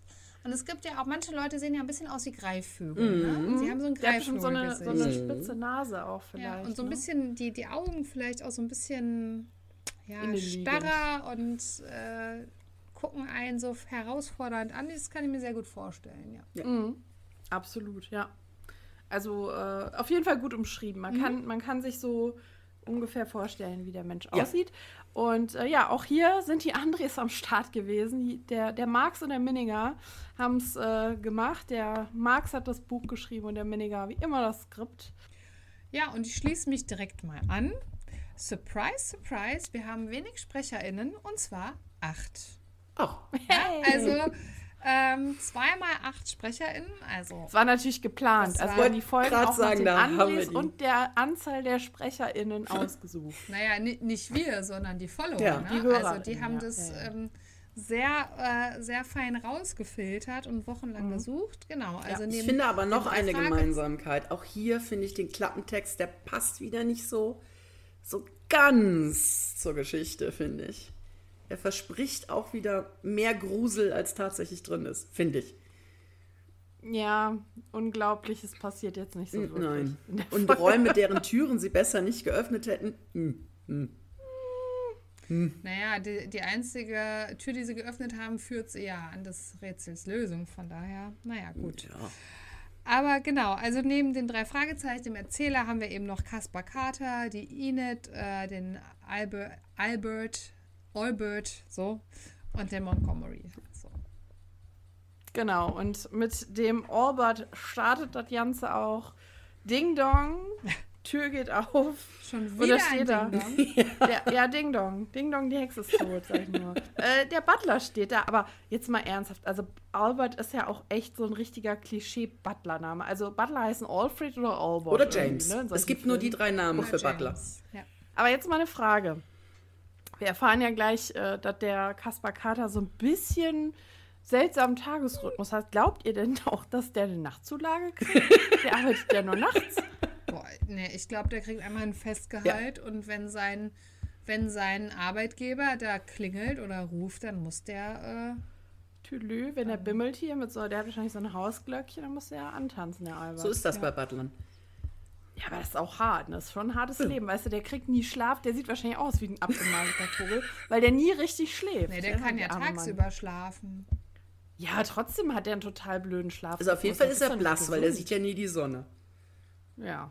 Immer die Fenster alle Ja. zu, die, wahrscheinlich die Rollos alle zu, da Ja. die Vorhänge zugezogen. Und das ist so schön am Meer Mhm. da direkt. Da könnte man sich so schön ne, spazieren gehen und so. Aber nein, der arme Kerl muss nachts arbeiten. Ja. und wir werden auch eingeführt. Ein dunkler Raum und der sitzt halt hinterm Schreibtisch. Die Karte wird überreicht und er stellt sich dann auch vor, beziehungsweise Justus ähm, kennt ihn ja schon, weil er hat ihn ja mehr oder weniger angefordert. Klassisches Muster, großes, gruseliges Haus, reicher Mann, komischer Couch. Ich finde, es hat so ein bisschen was. Es, es klingt so ein bisschen, als hätte jemand einmal zu oft einen Dracula-Film gesehen. Voll. Es, Ey, ich, habe, ich bin Typ- nachts wach und schlafe Absolut. tagsüber. Alle Fenster sind dicht, damit um Gottes Willen keine Sonne reinkommt. Der klingt wie Dracula. Absolut. Also es, ist- es ist, ja, es fehlt eigentlich nur noch, dass er Eckzähne hat. Also, Oder dass es Puff macht und er sich in eine Fledermaus Oder verwandelt so. und wegfliegt. Also das hat mir auch so Dracula-Vibes gegeben, dieser Kaspar Kater, Sofort. der mit seinem, äh, hier, keine Ahnung, ne, Dunkelheit, was ihr gesagt habt, der, ne, auch mit dieser äh, Geräuschempfindlichkeit, total der verstrobene Typ, du kannst den null einschätzen, Mhm. also voll. Naja, und ich meine, er schmeißt dann also nach einem kurzen Gespräch ja Justus mehr oder weniger raus wieder und sagt, ja, dann kannst du ja jetzt auch wieder gehen. Irgendwie kommen wir ja nicht zusammen. Und dann sagt der Justus ja so, ja, nee. Und er so, ja, wie, ja, nee. Ja, nee, fährt heute kein Bus mehr.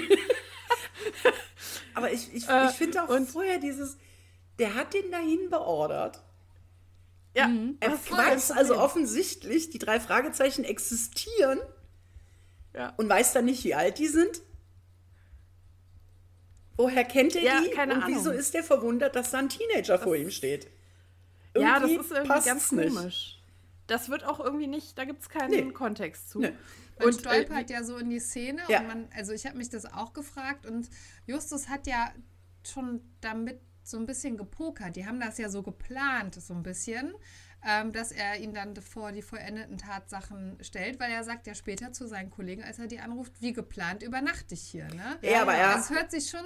Herr Carter hat ja wohl auch gesagt, sie, ähm, ne, das sagt Justus ja dann, also, dass er was zum Übernachten mitbringen soll, weil er sagt ja direkt, sie sind davon ausgegangen, dass ich bleibe. Genau. Genau, sie sind ja eh davon ausgegangen, dass Ja. ich hier übernachte, also kann ich das ja jetzt auch Genau. tun, weil wie gesagt, der Bus nach Salem fährt nicht mehr. Und Salem gibt es übrigens in Kalifornien gar nicht. Das habe ich nämlich recherchiert. Weil ich dachte, Salem passt ja auch gut in dieses Hexen-Dracula-Dingen, ja, Gruselfilm. Die spielen ja grundsätzlich alle in Ja. Salem. Aber es gibt ja mehrere Salems in den USA. Aber in Kalifornien gibt es tatsächlich keins. Mist. Okay. Dachte ich jetzt, das würde Ja. es geben. Hätte ich ihn so Naja, abgekauft, ja. Ja, ja, total. Und äh, naja, und Justus verkauft ja auch seine Dienstleistung sehr nachhaltig, mit Nachdruck. Und wie gesagt, sagt dann auch, ja, ihr wollt, sie wollten ja eh, dass ich hier übernachte, also was stellen sie sich jetzt so an Ja. hier? Und äh, Justus wird ja auch einmal ein bisschen lauter und dann Mhm. sagt er, ja, nicht so laut und ich bin total licht- und lärmempfindlich so auch, das passt ja auch in dieses, oh Gott, ne, ich gehe in die Kiste zum Schlafen und keine Ahnung. Also ist schon echt ein sehr, sehr komischer Ja. Typ. Und dann kommt eine Szene, Junge, Junge, da habe ich auch länger, da habe ich dran zu knabbern gehabt, Leute. Das sage ich euch jetzt. Die stehen doch dann in dem Raum und dann sagt der Justus, oh, eine Pythonschlange. Und dann dachte ich, als ich das das erste Mal gehört habe, dachte ich so, eigentlich ist das doch doppelt gemoppelt. Ich sage entweder Python oder Schlange. Aber das wäre ja so, als wenn ich Dackelhund sagen Ja. würde. Oder, oder Hamsternagetier oder so. Nicht nur Hamster, sondern Hamsternagetier. Doppelt gemoppelt. Aber es hat mich tatsächlich sehr nachhaltig beschäftigt, dass ich das auch recherchieren musste, Leute. Es ist tatsächlich korrekt, denn auf die Unterfamilie der Schlangen bezogen ist diese Aussage korrekt, dass man Python-Schlange Wie sagt. konntest du an Justus zweifeln? Ich konnte ja nur so zweifeln, dass der da irgendwie. Aber wie gesagt, die ersten Mal habe ich mir gedacht, hat der jetzt Python-Schlange gesagt? Was ist das für ein Ausdruck? Da sagt doch keiner Python-Schlange. Nee, würde ich, also man sagt ja auch nicht Anaconda-Schlange. Das ist eine Anaconda, aus. Ja, das meine ich halt. Ja, das so. ist so, das, das passt irgendwie nicht. Und es gibt aber echt 38 Unterarten und so eine Kü Königspython, die kann in Gefangenschaft so 15 bis 20 Jahre alt werden. Also da hat der Kaspar Kater auch noch lange was von seinem kleinen Liebling im Hinterglas. Also äh, da kann er auf jeden Fall noch länger nachts mit seinem Python spielen halt. Ja. Ne? Aber was soll die Szene überhaupt? Ja, dass Die man Schlange weiß, hat hinterher dass, überhaupt dass es, keine- Doch, man weiß, dass es eine Schlange im Haus gibt. Ja, Ja. super. Und jetzt? Als nächstes erzählt er ihm, ich habe Silberfische im Badezimmer. Also, das sind so Informationen, die braucht man null.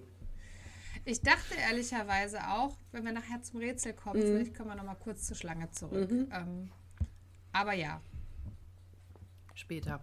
später mehr. Ja, aber auch da, Leute, genau wie eben in der Folge, was dann der Erzähler von sich gibt, ich bin sofort in diesem Ja, Haus. Voll. Der erzählt dann ja, der Justus geht ja dann nochmal nachts da, zieht er ja nochmal los mit der Taschenlampe und der Erzähler nimmt uns ja mit auf diese nächtliche Tour und ja, da sind überall bizarre Steinfiguren und Teufel und so. Und man ist richtig da drin in diesem Setting. Genau wie im Planetarium bin ich da in diesem, ja, in diesem Foyer mit den Steinen Ja. und alles ist dunkel und es riecht wahrscheinlich total muffelig und ich bin da richtig drin. Es ist, bin da richtig ich hatte so, so ein bisschen der Untergang des Hauses Ascher, also dieses alte Haus Mhm. vor, so vor meinem inneren Auge. Das ist auch so, ja, man, man, man sieht es förmlich, dieses Haus. Ja. Man- das man macht sieht ist echt es. super. Und es ist total rätselhaft, Mhm. weil man denkt direkt, da ist doch irgendwas nicht richtig. Ne? Warum ist es so, aus, so karg ausgestattet? Und ist wirklich eine Empfehlung, diese Folge auf Kopfhörern zu hören. Ja. Weil die Szenen, die auch, es gibt ja immer wieder später auch noch Momente, wo man sich erschreckt. Das ist einfach auf Kopfhörern, hört sich das so cool an. Also absolut, da bin ich bei Weil uns. man- Das ist eine klasse Stimmung. Weil die hat einfach sehr, sehr wenig Hintergrundgeräusche im Haus, weil es ja Genau, so ja. still sein soll. Und das funktioniert Genau. hervorragend. Absolut. Man hört die Stille, so bescheuert es sich anhört, aber man hört die Stille. Enjoy the Ja. silence. Ja, und dann trifft er halt auf seinem nächtlichen Trip dann auch den, den Gärtner, den Daniel Montgomery. Und ja, der packt dann halt erstmal so, ja, aber lass es ihm nicht sagen, aber ich erzähle dir jetzt mal hier einen Schlag. Ne? So, ja, der hat alle rausgeworfen und der Albert und ich sind ja auch erst seit ein paar Wochen hier. Und die einzige, die quasi von der alten Bekanntschaft noch da ist, ist halt die Enid, seine Freundin, aber sonst sind, ja, hat, hat er zu allen den Kontakt abgebrochen, hatte einen schlimmen Unfall, er lag lange im Koma, war in so einer Reha-Klinik noch und als er nach Hause kam, war irgendwie alles anders. Er konnte sich an nichts erinnern. Und jetzt mal die Frage: Kann man in, und also der hat ja gesagt, das ist sechs Monate her, dass er diesen Unfall hatte. Man kann, du kannst mir doch nicht erzählen, dass man in unter sechs Monaten alles wieder erlernen kann. Laufen, sprechen, selbstständig essen, sich anziehen. Das kann ich mir beim besten Willen Ist nicht der vorstellen. Unfall sechs Monate her oder ist er seit sechs Monaten wieder zu Hause? Nein, der sagte, der Unfall, also Ja. so wie ich interpretiere, der Unfall war vor sechs Okay, Monaten. nee, ich war mir nur nicht mehr sicher. Deshalb meine. Also ich glaube, später sagen sie auch, dass das, der ganze Vorfall neun Ja. Monate her war. Das würde ja dann auch passen, ne? Also ähm, ich, ich meine nämlich, dass die das so sagen, dass also das Ganze hat sechs Monate gedauert. Und das ist ja auch noch ein paar Tage her, dass er entlassen wurde. Also passt der Zeitraum schon. Und grundsätzlich, je nachdem, was du für eine Schädigung hast, was du für eine Hirnschädigung hast, ist das schon auch möglich, dass das schneller wieder, ähm, dass du da wieder fit bist. Also es kann schon sein. Ich meine, man darf halt auch nicht vergessen, er hat halt einfach auch massig Geld, ne? Ja. So, und ich meine, da kannst du natürlich auch die besten Therapeuten, Ärzte, keine Ahnung, Kurkliniken, Reha-Kliniken leisten, um da wieder fit gemacht zu werden. Das muss man halt auch sagen. Aber ich fand das ein bisschen, naja, also ich glaube, so, dass alles wieder so klappt, auch Sprechen, Laufen, die Koordination. Also irgendwas bleibt doch auf der Strecke. Naja, er ist ja schon auch, ne, er kann Licht nicht gut ab, er kann Lautstärke nicht gut ab. Er, man merkt schon, dass er noch echt zu hadern hat, was ja auch mit diesem Unfall zusammenhängt. Ja, und dieses, dass er wieder laufen lernen musste, würde ich auch eher auf irgendwelche gebrochenen Knochen oder so schieben, nicht auf seine Amnesie, weil Amnesie hat eigentlich keine Auswirkungen auf äh, die, die elementaren Dinge wie Laufen, Sprechen und ähnliches. Nee, nee, das stimmt Also das- schon, das klar. Also, aber kann ja sein, dass es dann irgendeine Quetschung war im Rücken oder Ja. was weiß ich, ne, Mhm. dass er irgendwie nicht laufen konnte. Das kann ja auch unter anderem, wenn die Leute im Koma liegen, sich wieder, wieder verheilen, so eine Ja, Quetschung. und und es dann ist halt, ja auch eine, äh, eine ne? gewisse Form des Muskelschons, wenn du die ganze Zeit nur liegst. Ne? Absolut. Man absolut. weiß ja auch gar nicht, welche Verletzungen er hat. Vielleicht Ja. ist es ja wirklich keine Hirnschädigung, so wie Kerstin sagt, sondern Knochenbrüche plus, ne, dass da irgendwo was gestaut ist und der Kopf einfach, du kannst ja auch so eine retrograde Amnesie durch, eine, durch einen Schlag auf den Kopf bekommen, ohne Ja. dass da eine nachhaltige Schädigung ist. Also von daher, Aber tatsächlich ist es so, weil ich habe mich auch gefragt, wie vielen Menschen passiert das wohl so insgesamt. Also, ne? Und da habe ich tatsächlich nicht so viel recherchieren können. Ich habe aber gelesen von einem, ja, einem Neurologen aus Berlin, dass es im Berlin, also im Bundes Bundesland Berlin, im Jahr ca. 100 bis 150 Fälle gibt von Menschen, die plötzlich auch, jetzt auch ohne erkennbaren Grund, ähm, einfach an Gedächtnisaussetzern leiden, auch an krassen, also die sich dann auch an gar nichts mehr erinnern, wo sie wohnen, mit wem sie verheiratet sind, keine Ahnung. Aber das geht in der Regel dann auch nach ein paar Tagen wirklich von alleine wieder weg und es ist auch nicht erklärt, wie sowas passiert. Und ich meine, klar, bei Schlägen oder bei traumatischen Erlebnissen Ja. oder bei ja, Unfällen in irgendeiner Form kommt das ja häufiger vor, dass die Leute mal eine Zeit lang halt ja, Aussetzer haben oder sich nur an bestimmte Dinge erinnern können.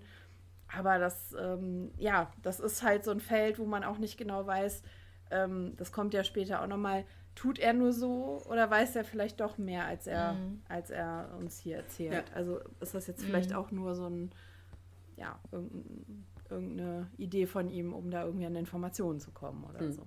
Ich musste so ein bisschen schmunzeln, weil ja dieses, ich sag mal, Leitmotiv der retrograden Amnesie ist ja wirklich ein Klassiker in etlichen Büchern, Filmen, Serien äh, auch äh, so Richtung Komö Komödien, dass man halt, ja, der kommt nach Hause und kann sich an seine Frau erinnern und oder halt auch in irgendwelchen Horror-Stories, wo die Leute dann, ne? Also es gibt ja alles schon.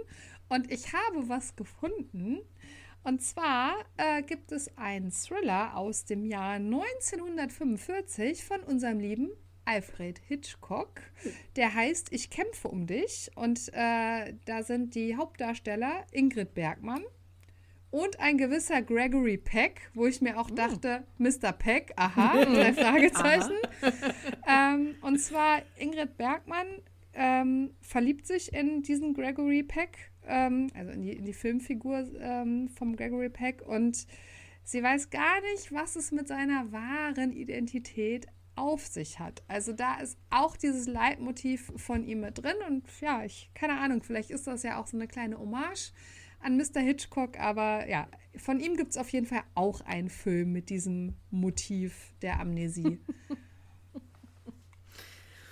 Ja, das äh, ist auf jeden Fall gut. Naja, und der Klassiker ist ja, äh, ja, wie du eben sagtest, das Ehepaar und er hat einen schweren Unfall oder sie und mhm. kann sich nicht mehr erinnern. Ja. Die sind aber Highschool-Sweethearts und er kämpft um die Liebe, um sie, dass sie sich nochmal in ihn verliebt und keine Ahnung. Also man kann es äh, so oder so, man kann es spannend machen, man kann es aber auch sehr schnulzig mhm. machen. Aber gut, äh, ist immer ein beliebtes, beliebtes Motiv. Um nochmal auf den Kaspar Kater zu kommen, er hat alle weggeschickt aus seinem Umfeld, weil er sich mit Informationen nicht füttern lassen wollte. Also er wollte keine Erinnerungen eingepumpt bekommen, ja. äh, wo die sagen, ja, hör mal, letztes Jahr waren wir doch da und da im Urlaub, war doch schön oder keine Ahnung und du hattest eigentlich fünf Python-Schlangen keine Ahnung, er wollte halt selber sich erinnern, aktiv. Und naja, nicht nur, dass er sich selber erinnern wollte, er, ähm, als er das erste Mal nach dem Unfall sein Haus betritt, erkennt er das gar nicht ja. wieder und sagt, das bin das doch nicht ich.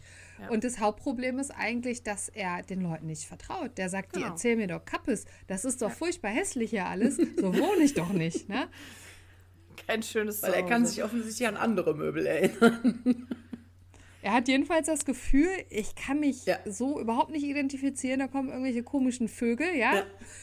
Kommt einer, erzählt mir einen. Und ja. äh, nee, Wer weiß, ob das hier überhaupt mein Haus ist. Ne? Genau. genau. Ja, und da hat der erstmal die Tine Wittler geholt, da ist alles raus. Alles, muss raus. Alles weg. Alles muss Wenn raus. Tine Wittler da gewesen wäre, wäre alles rosa.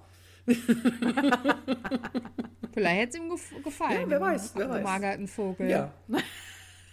der offensichtlich eine ja. schwere Ledercouch in, im äh, Büro stehen hat. Mhm. Eine der mhm. wenigen Möbel. Aber ich, wenn ich mich jetzt noch mal wirklich da reinversetze, dass er wirklich das hat, also dass er das nicht nur vorgibt, dass er diese Amnesie hat, sondern die wirklich hat, ey, wenn ich das wäre, also ich fände das auch mega, mega schwer, ja. weil ich glaube, ich auch das Gefühl hätte, oh, was ist denn jetzt echt, welche Person ist mir gut, äh, ne, will ja. mir was Gutes und wer will mich vielleicht ausnehmen, weil die wissen ja alle, dass der viel Geld hat, von geerbt hat, familiär bedingt ja. und ähm, dass dann vielleicht auch Leute kommen, die da wirklich nur an deine Kohle mhm. wollen oder so, ne? Du weißt es ja, die sagen, ja, ich bin seit zehn Jahren dein bester Freund. Ja, keine Ahnung, ich kenne dich nicht, keine Ahnung, wer du bist, ne? Mich wundert aber tatsächlich, dass er Enid als einziges nicht vom Hof gejagt hat, weil die war ja vorher schon da. So, und da frage ich mich, wie...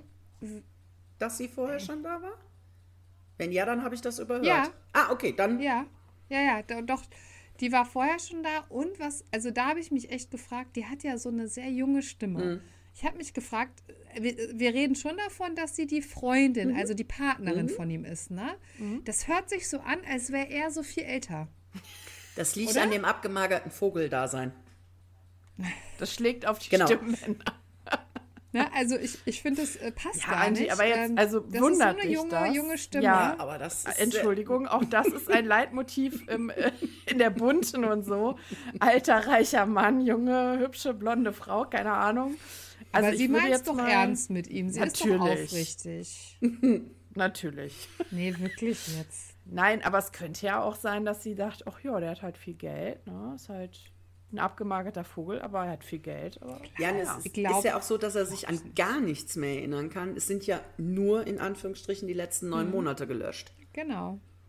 Also sprich, wenn er mit ihr schon seit drei Jahren zusammen ist, dann kann er sich an sie ja auch an ziemlich viel erinnern, schätze ich mal. Ja, aber dann wird es wieder überhaupt keinen Schuh machen, wenn er sein ganzes Personal entlässt, was wahrscheinlich auch schon seit Jahren da arbeitet oder seinen ganzen Freundeskreis wegschickt oder weiß ich nicht, was für Leute, die da irgendwie mit ihm zu tun haben, dass er sich an die alle nicht erinnern kann. Auch wird dann hier ja auch ist es ein wahrscheinlich wieder nicht so viel Logik.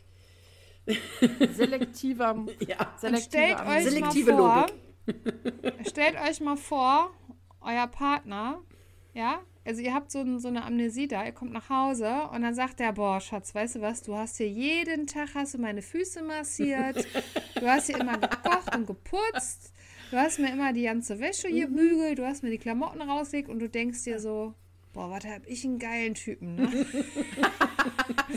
ja, und dann stehst du da für ist- immer. Also so ein bisschen Misstrauen Ein ist vielleicht gar nicht ins Wasser verkehrt. mit Goldie Hawn? Nein, da ist Boah, das so, oder wie? Ewig Da ist das her, so. Sie ist, ewig sie her. ist Nein. eine richtig reiche, blöde Kuh, ähm, die dann irgendwann von ihrer Yacht ins Wasser fällt und eben ihr Gedächtnis verliert. Und ihr Ehemann will die quitt werden. Und als man sie im Krankenhaus dann eben wieder aufgepäppelt hat, kommt er denen und sagt, nee, ich kenne die Frau nicht. Und lässt die da. und Kurt Russell, der für sie mal einen Kleiderschrank bauen sollte, also einen begehbaren natürlich, der denkt sich, so, und jetzt kriegst du alles wieder, was du mir angetan hast, du blöde Kuh, und sagst, es ist seine Frau. Und sie kommt dann zu ihm und den, ich glaube, drei Kindern und er macht sie wirklich so zum Hausmütterchen. Und natürlich am Ende, sie, ne, sie bekommt ihre Erinnerung wieder, verliebt sich in Kurt Russell, was soll auch anders passieren? Und alle sind glücklich und zufrieden. Und der blöde Ehemann wandert in den Knast oder was auch immer. Aber da ist Weil genau das. Sie kommt nach Hause, kann sich an nichts erinnern und steht wirklich in so einer, ich sage jetzt mal ganz böse, Bretterbude mit drei Kindern und muss sich um alles kümmern und ist natürlich hoffnungslos überfordert. Das ist ungefähr so. Deswegen hoffen wir, dass es uns nie verlässt. Ja. Oder dass wir den richtigen Partner an unserer Seite haben. Dann bitte Kurt Russell.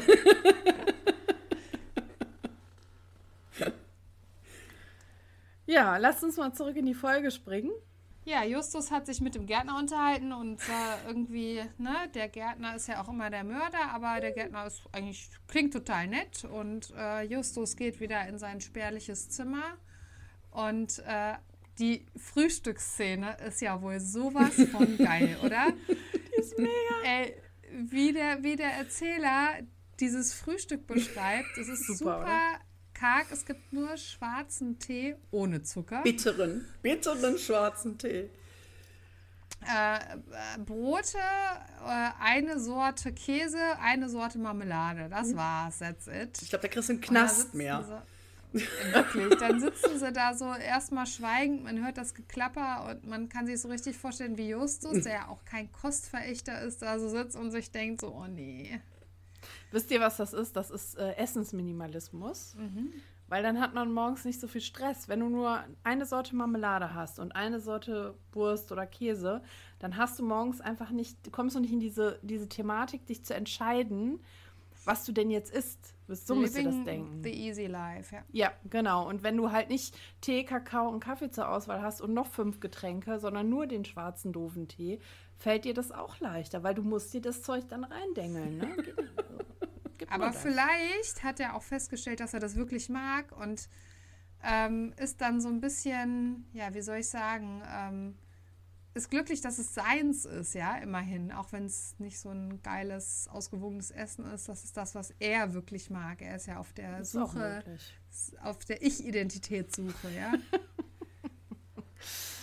Naja, und in dem Zusammenhang taucht dann auch ein Brief auf und äh, ja, kein, man weiß nicht, wer den geschickt hat, aber ja, Justus nutzt diesen Moment äh, dann auch irgendwie geschickt, das Ganze auszuspielen und um an Infos zu kommen und ihn zu überzeugen, dass er mit den beiden anderen dann halt einfach nochmal das Haus ne, ein bisschen durchsuchen darf oder gucken darf und äh, um das Rätsel zu Ja, lösen. und auch äh, und überhaupt da den muss Fall ich zu sagen, kriegen. Angie, auch um den Fall überhaupt zu kriegen. Weil noch ist ja Mhm. noch der Modus, gleich kommt der Bus, macht, dass du nach Hause kommst. ähm, und damit äh, wirft er ihm ja Fakten vor, also auf Mhm. den Tisch, die er eigentlich nicht haben kann und wo ja Herr Genau. Carter auch erstmal Er dreht völlig so. verwirrt ist. Woher weißt du das alles? ja. ja. Justus trickst den halt richtig Ja. cool aus, Ja. richtig So geschickt. nach dem Motto, Denken Ja. Sie eigentlich, ich habe mich nicht über Sie informiert, bevor ich hierher gefahren bin? Wo ich auch so denke, boah, Justus, du Ratte, wirklich. Aber das hat er geschickt gemacht. Absolut. Das hat er wirklich gut gemacht und hat ihn absolut bekommen damit. Ne? Total, total. Ja, und da bin ich wieder bei Angie eben, was du sagtest. Hör das Ding auf Kopfhörern, weil Mhm. man hört auch immer wieder in der Folge das Meer rauschen. Man hört die Möwen in manchen Szenen kreischen und sonst, wie ihr sagtet, ist es relativ ruhig. Aber da ist wieder diese Szene, wo die drei dann quasi zusammen losziehen, sag ich jetzt mal, um da das Gelände auch abzusuchen. Da, da hört man das halt dann auch wieder. Ne? Der Olbert, der ist ja auch so einer, der auf einmal immer irgendwo hinter einem steht. Ne? Das kam ja auch ein paar Mal schon in der Folge. Wo kommt der denn jetzt auf einmal wieder her? Dass er auf einmal hinter dir steht. Naja, sie werden dann ja auch, äh, sie, sie schwatzen ihm ja den Kellerschlüssel ab und gehen dann ja da nach unten. Ne? Und sperren dann ja ab, damit der Olbert eben nicht wieder irgendwie so. Ganz Irgendwo- kurz, die Szene ist der Kracher. Ich möchte es gerade mal vorlesen, ja? Die drei gehen mit dem Schlüssel in den Keller. Ähm, es gibt einen lauten Knall, die drei erschrecken sich und Peter sagt, die Tür wurde zugeschlagen. Bob sagt, war das Albert? Justus, zuzutrauen wäre es ihm, ja? Erst war schon der Kracher. Dann sagt Peter, der spinnt wohl, uns so zu erschrecken. Hey, hey, wieso schließt du uns ein, Erster? Ne? Also Justus nimmt dann den Schlüssel, schließt ab und dann sagt er, ich schließe uns nicht ein, ich schließe Albert aus. Genau. Und dann kann er nicht wieder plötzlich aus dem, wie aus dem Boden gewachsen hinter uns stehen. Wie so ein Pilz, ne? Er hat bestimmt gehört, dass ich abgeschlossen habe. Dann lacht Justus und dann, das wird ihn garantiert ärgern. Kommt. Und dann sagt Bob, na gut, Justus. Mega Lustig. geil, die Szene. Die Szene ist echt Auch geil. die habe ich mir dreimal angehört und denke, ich muss mir das jetzt hier aufschreiben, weil es so witzig ist. Naja, und dann sind sie halt da unten in ihrem eingesperrten, selbsterwählten äh, Kerker da unten ohne Olbert, laufen dann da rum und stellen fest, dass dieser Gang halt zum Meer führt. Und dann, ja, hier ist es glitschig und hier kommt bestimmt dann auch das, steigt das Wasser hoch und dann ist hier alles nass und keine Ahnung. Also lass uns doch mal zurückgehen. Da sind ja noch mehr Räume gewesen oder Türen. Lass da mal weiter gucken.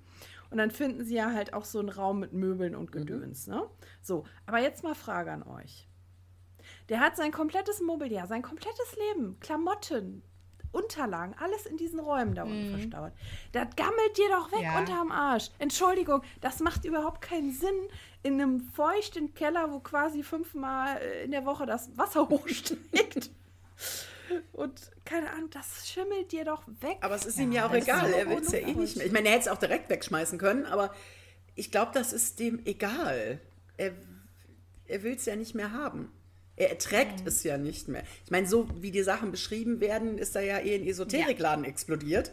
Ja. Wo man denkt so, wow, will ich nicht, geh weg. Ähm, aber ja, gut. Ja, aber das ist doch auch irgendwie passt gar nicht zusammen. Und ja, wie, wie ihr sagt, entweder schmeiße ich es weg Ja. oder da unten ist es garantiert in drei Monaten alles grün und voller Schimmelpilz, weil das so feucht da unten ist. Äh, oder das zieht Wasser und quillt alles auf und dann wachsen da, keine Ahnung.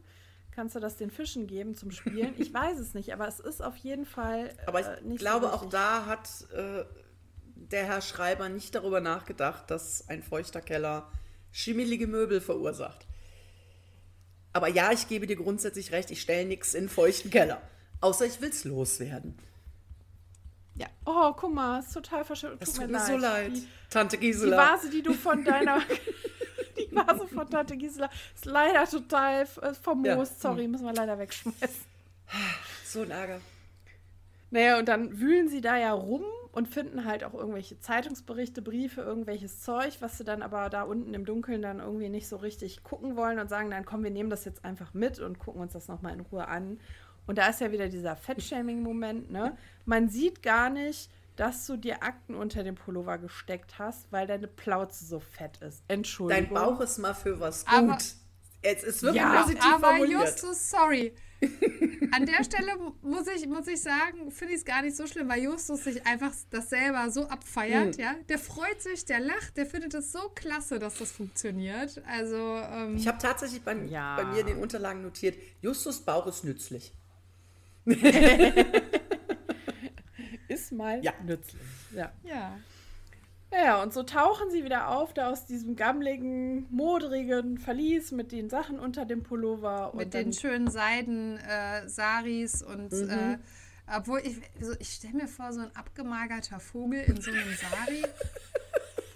Das, das ist doch total absurd dann, oder? Ja. Vielleicht hat die Ennet ja irgendeinen Fetisch oder so.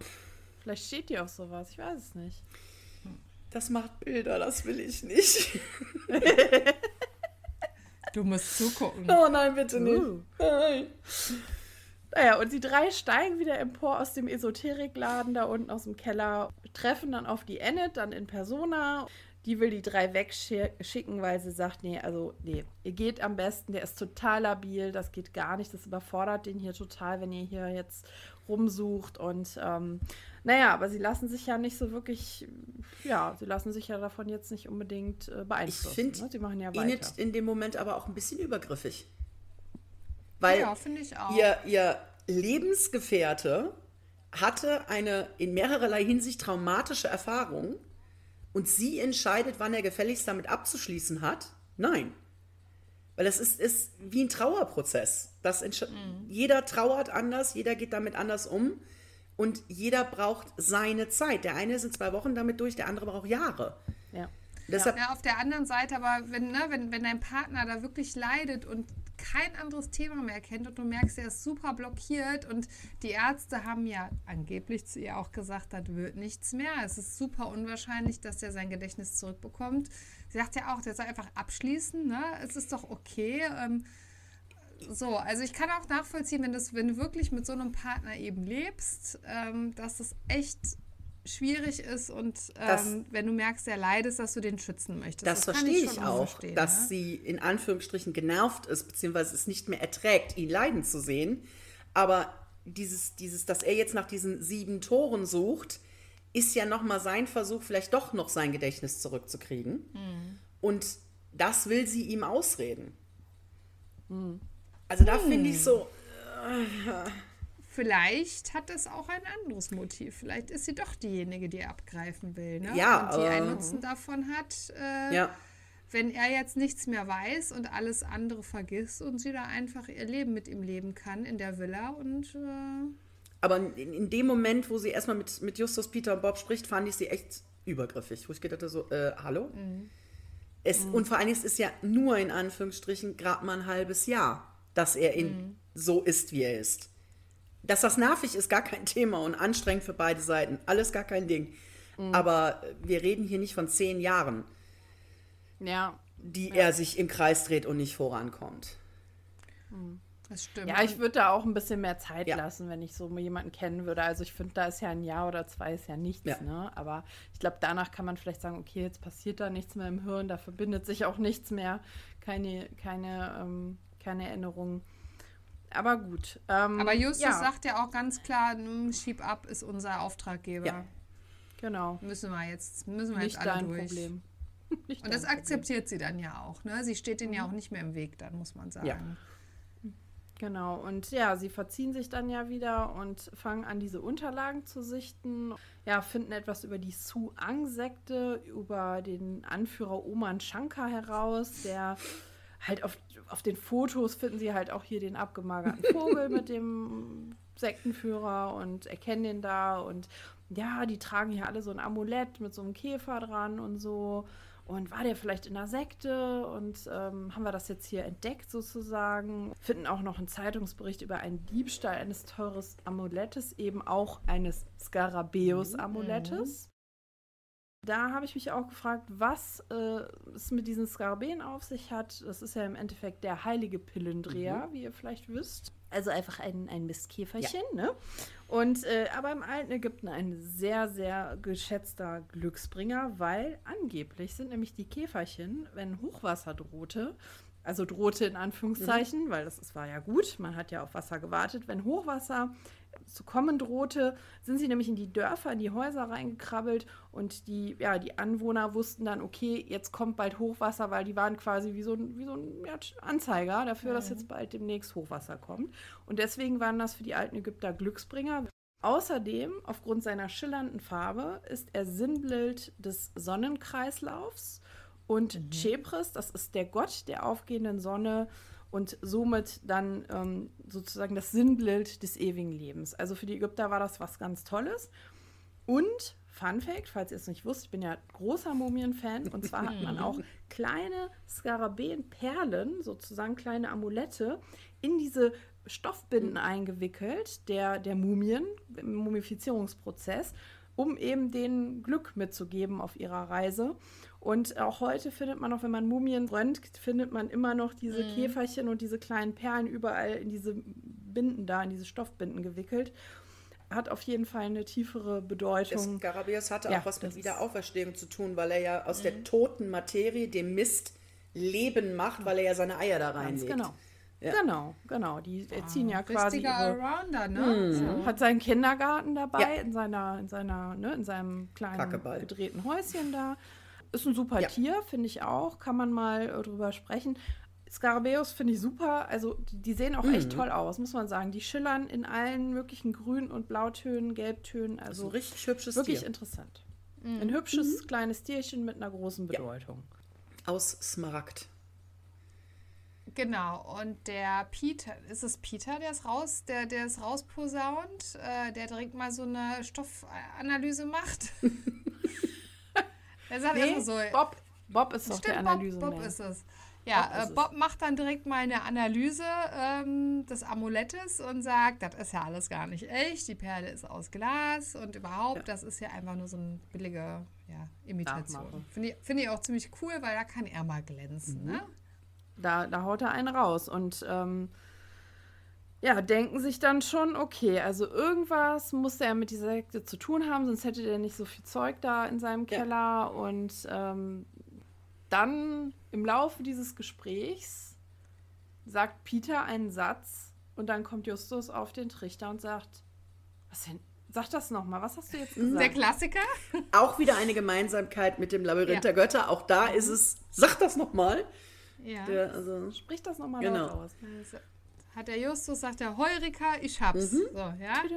Ich habe es rausgefunden und hat auf einmal die Verbindung zwischen dem seltsamen Verhalten, den in den Keller gesperrten Möbeln ähm, und sagt auf einmal, Mensch, da muss doch irgendwas gewesen sein. Der, der Herr, äh, der Mr. Carter, der ist wohl in dieser Sekte beigetreten. Also Justus weiß auf einmal die ganze Geschichte. Ja? Der macht hat- alles auf einmal Sinn. der hat den Durchblick und ich weiß nicht, ich muss sagen, ich fand das auch wieder cool. Also ich fand das nicht blöd, sondern ich dachte mir so, scharf kombiniert, weil den Bezug hätte man an der Stelle wirklich herstellen können.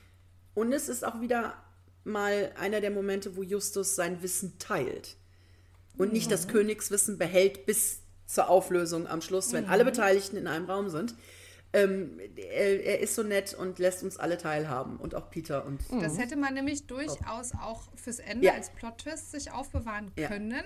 Ich finde es auch sehr fair, dass es nicht so ist, weil jetzt kannst du gedanklich mitgehen. Ne? Ab jetzt denkst du so, ah ja. Und es ist okay. auch wirklich nachvollziehbar, dass es bei ihm alles auf einmal in die richtige Reihenfolge rutscht und Sinn macht. Also es ist nachvollziehbar. Ich auch. Also dieser, ich sag mal, nahbare Justus gefällt mir gut, weil dann kann ich mich auch besser mit ihm identifizieren, so, ne, als Hörer. Ich kann dann sagen, ah ja, okay, ich verstehe dich so. Du, danke fürs Erklären und ich hatte da eh schon die ganze Zeit ein komisches Gefühl, ne, so. Naja, und ihr dürft nicht vergessen, dass wir jetzt gleich bei der Auflösung, wir gehen ja dann zurück und ne, sind dann wieder an dem Haus vom Kaspar Kater und lösen dann auf. Und auch da haben wir eine leichte Parallele zum vorigen Fall, weil nämlich da auch so Fliesen oder Kacheln halt, so ein, wo sie sich das angucken und sagen, ja, das ist doch irgendwie anders, das Muster. Und da musste ich auch wieder an diese Fliesenthematik denken, dass da die, dieses wirre Fliesenmuster Ja, vor- war, was man nur von oben dann erkennen Vor konnte. allen Dingen, ne? was ich lustig fand, ist, der Kater hat das ganze Haus leer geräumt. Es ist nur noch das drin, was unbedingt sein muss. Und der Teppich, der jetzt handlungsrelevant ist, weil unter dem Teppich ist diese in den Fliesen gelegte Schlange, die des Rätsels Lösung ist, wo ich dann dachte, so, Komisch, mhm, ne? Das ist ein So, Plot-Teppich. Und wem ging es noch so? Weil ich muss sagen, ich habe die Folge scheinbar vorher noch nie gehört oder noch nie bis zu dem Punkt gehört, weil ich dachte ganz fest beim Lösen dieses Rätsels, Rätsels wo es darum geht, es geht um eine Schlange, dachte ich, die müssen jetzt zu diesem Terrarium John? zu der Python-Schlange, ja, und müssen da ähm, durchgreifen, weißt du, mhm. da, dass es in irgendwie so, so eine Klappe gibt hinter dem Terrarium. Also quasi und, wie im Dschungelcamp, so eine Dschungelprüfung Genau, und das so hätte, das hätte dann Peter machen müssen, weil Justus hat eine Entzündung ja. auf, dem Haus, auf dem Arm. Oder weiß ich nicht, aus irgendeinem ja. Grund hätte Peter das machen müssen und wäre zehnmal gestorben. Da war ich ja. mir so sicher, weil dann hätte die Schlange Sinn, total Sinn ergeben. Total. Das war mir beim ersten Hören schon klar, ist jetzt kein Angriff, aber wenn man zuhört, der sagt, das Haus ist 100 Jahre alt. Und das Bild, was des Rätsels Lösung ist, wo die Tore hingucken, ist vom Architekten selber gemalt. Es kann nicht das Terrarium sein. Verdammt. Aber es hätte ja sein können, dass man danach äh, auf die Lösung Schlange kommt und dann das bei der Schlange versteckt. Das hätte schon theoretisch sein können. Ja. Ne? Also, ja. Ja. Aber es ist. Weil, äh, weil es ja auch darum geht, dass der, äh, dass der Kater das ja selber versteckt hat und ja, ja hoffentlich, ich, vielleicht ist er doch ein Vampir, dann ist er älter als 100, aber... Er ist ähm, der Erbauer des Hauses. ja, das äh, glaube ich wohl auch. Nee, aber dann, ja, da müsste man vielleicht wirklich das Buch lesen. Also die Schlange muss ja irgendeine Relevanz haben. Also im Hörspiel hat sie keine. Im Hörspiel nee. hat sie keine, aber vielleicht. Einfach nur, dass ich dann drei Stunden darüber nachdenke, warum der Python-Schlange genau. ist. Genau. Vielleicht und Justus sagen kann, dass Schlangen ein Zeichen der Weisheit sind in manchen Kulturen und ähnliches. Also ansonsten hat dieses Ding. Damit er ein bisschen klug genau, Ansonsten kann, ne? hat dieses Tier keinerlei Daseinsberechtigung. Ich meine, es ist ein also sehr ruhiges gesagt, Haustier. Schlangen machen keine Geräusche. Zwei Möglichkeiten. Entweder ist es im Buch wirklich von Relevanz oder es war die Idee, dass diese Schlange quasi am Anfang und am Ende einmal auftaucht hm. als, als, als Motiv. Als äh, Inbild oder nee, nicht als Inbild, als Motiv, Sinnbild. als, Sinn, ja. als Sinnbild für die Weisheit äh, von Justus, der ja von vorne bis hinten wirklich klug agiert, ja. muss man sagen. Ja. Ne? Schon allein, wie er den Pfeil an die Angel bekommt, ja, aber lasst uns bitte die Schubladen nicht aufmachen, sonst schreiben uns wieder Leute auf Instagram, nee, und wir sagen dann, nee, wir sprechen aber nur über die Hörspiele und nicht über die Bücher. nee, ich habe ich hab auch nur Vermutung, die Vermutung aufgestellt, dass es eventuell ähm, im Buch von Relevanz sein könnte. Es geht nur ums Hörspiel. es geht hier nur ums Hörspiel. Ja, und äh, ja, finden dann halt auch in diesem Versteck äh, ein Tagebuch mhm. und ein Amulett. Mhm. So, und dann da muss ich so lachen. Der Gärtner kommt. Ist nicht ja. der Mörder. Der Gärtner ist die Kanaille. Der Gärtner ist nicht der Mörder, aber ist die Kanaille. Ja. Hände hoch, gib mir das Amulett. Ja. Her damit. Scheiß auf das Tagebuch, will ich gar nicht haben, behalt's, aber das Amulett gehört mhm. mir. So, und dann kommt nach und nach alles ans Licht. Und dann, tara, dann kommt wieder wie aus dem Boden, wie ein Pilz aus dem Boden geschossen, Herr Olbert. Ja. Wie der Herr, wisst ihr, kennt ihr noch so aus, 18, aus den 80ern diese Werbung mit dem Herrn Kaiser von der Hamburg Mannheimer, ja. der immer irgendwo stand? Das ist auf jeden Fall der Herr Kaiser. Aber der Albert ist der Herr, eigentlich der Herr, also der Albert Kaiser von Hamburg Mannheimer. Weil der ist ja auch der Mann von der ja. Versicherung. Ich musste so lachen, als ich dieses im Kopf hatte, früher diese Werbung. Hallo, Herr Kaiser. Ja, genau. Also Albert outet sich. Ich bin hier von der Versicherungsgesellschaft. Ich soll hier mal nach dem Rechten gucken. Aber, aber das ist doch wirklich, also dieses Groove-Final, ja? Wo dann auf einmal so, huhu, ich, ich, ich bin's, Gärtner, aber eigentlich, weißt du, so, und dann kommt, also. Wenn, aber die beiden Klischeetäter, weil es ist entweder der Gärtner oder der Butler sind beide da. Das hat bestimmt richtig Spaß gemacht, ja. glaube ich. Ja, ich glaube beim Schreiben ich schon. Den, ich nehme diesen, diese plakative Szene, nämlich dem Drehbuchautor, dem Hörbuchautoren gar nicht übel. Mm -mm. Weil das ist schon wieder so, so bescheuert, dass es schon wieder gut ist, ja? Ja. Absolut. Kommt frr, der eine mit der Waffe, frr, der andere und die anderen stehen da. Und, und ja, auch so dieser Klassiker, dass der Teppich unter den Füßen weggezogen wird und der Gärtner auf die Nase fällt, Bob nimmt die Waffe und alles ist gut. Es ist, es ist, es ist eine An Aneinanderreihung von Klischees, aber deshalb ist es auch gut.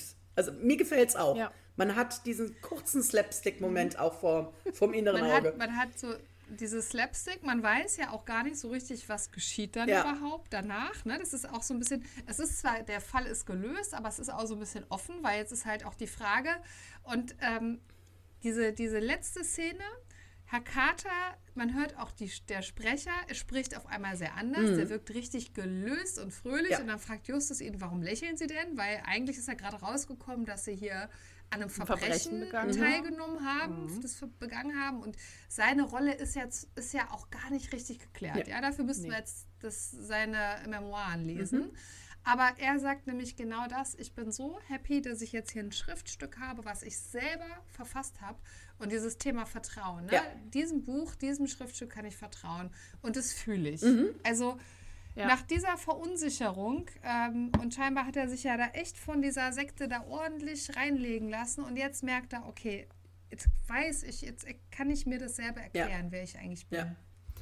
Wobei es ja auch nicht genau rauskommt, oder die haben ja gesagt, also sie vermuten, dass der, ähm, der Montgomery ihn halt angepumpt hat, weil er halt Geld hatte, um halt diesen Raub zu planen, um das Amulett zu stehlen, weil der Montgomery wollte das da dem Sektenführer schenken, um in seiner Gunst zu steigen. Das war ja so das, was, was sie dann vermuten oder was sie da rekonstruieren.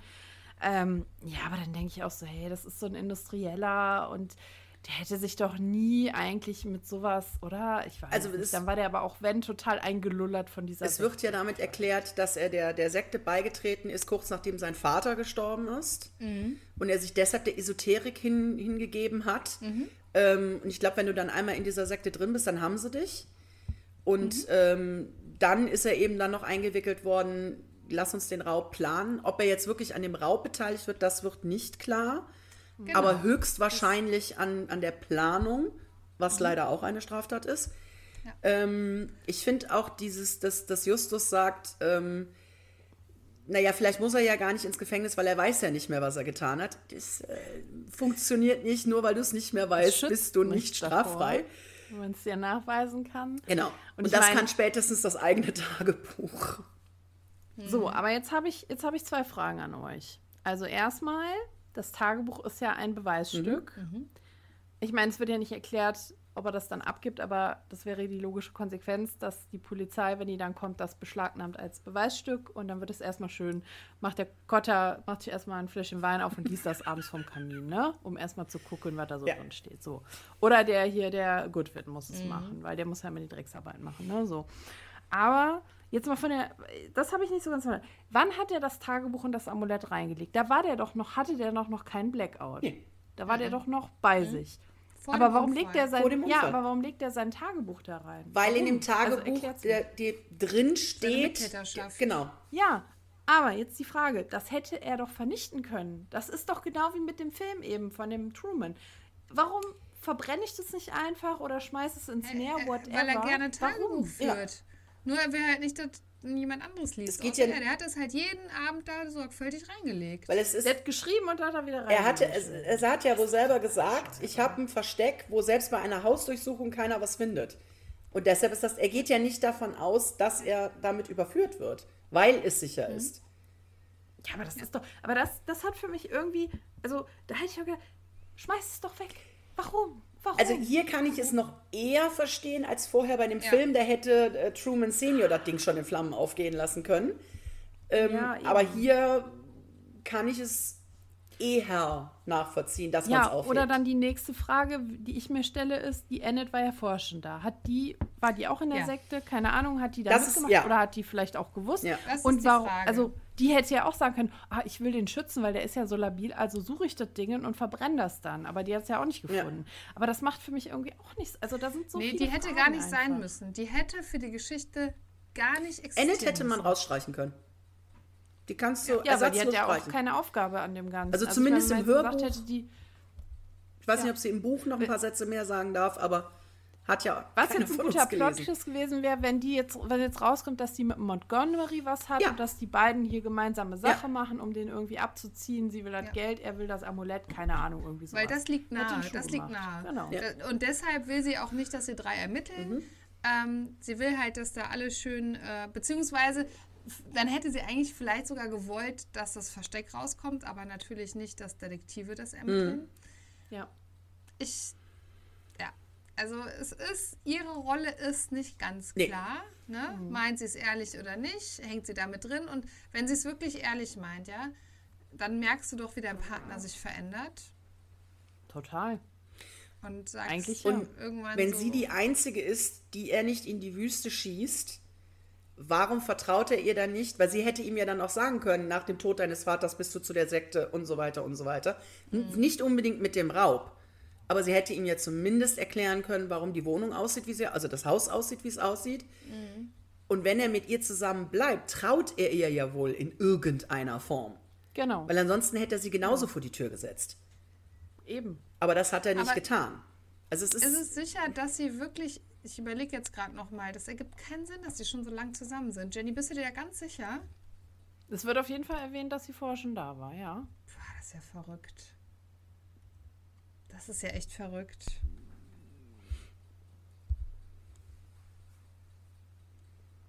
Das Hm. kriegen wir nicht geklärt. Ne. Kann mal einer den Herrn, einen den Andres anschreiben? Frag mal die Andres. Genau. Erklär uns das mal. Ja, gut. Ja, es ist auf jeden Fall das Ende. Wie gesagt, ich finde, es ist so ein halb teiloffenes Ende. Weil das Rätsel an sich ist geklärt, aber es bleiben noch viele Fragen offen, eben mit der Rolle der Freundin. Wie ist es im Nachgang? Also seine Mittäterschaft, äh, ne, was, was bringt ihm das noch ein? Kann man das wirklich ähm, so nach dem Motto, ich habe es vergessen, ist man dann nicht äh, strafmündig? Äh, Es bleiben Fragen. Was ist mit der Schlange? Ja, der Python-Schlange. Wie heißt die Python-Schlange überhaupt? Warum ist sie da? Vielleicht heißt die Schlange einige- Python. einige- Vielleicht ist das ihr Name. Ah, die Py Python-Schlange. Ah. Py Python-Schlange. Das ist meine mhm. Schlange Python. Ich weiß es nicht. Ähm, wollt ihr mal über das Cover sprechen? Ja.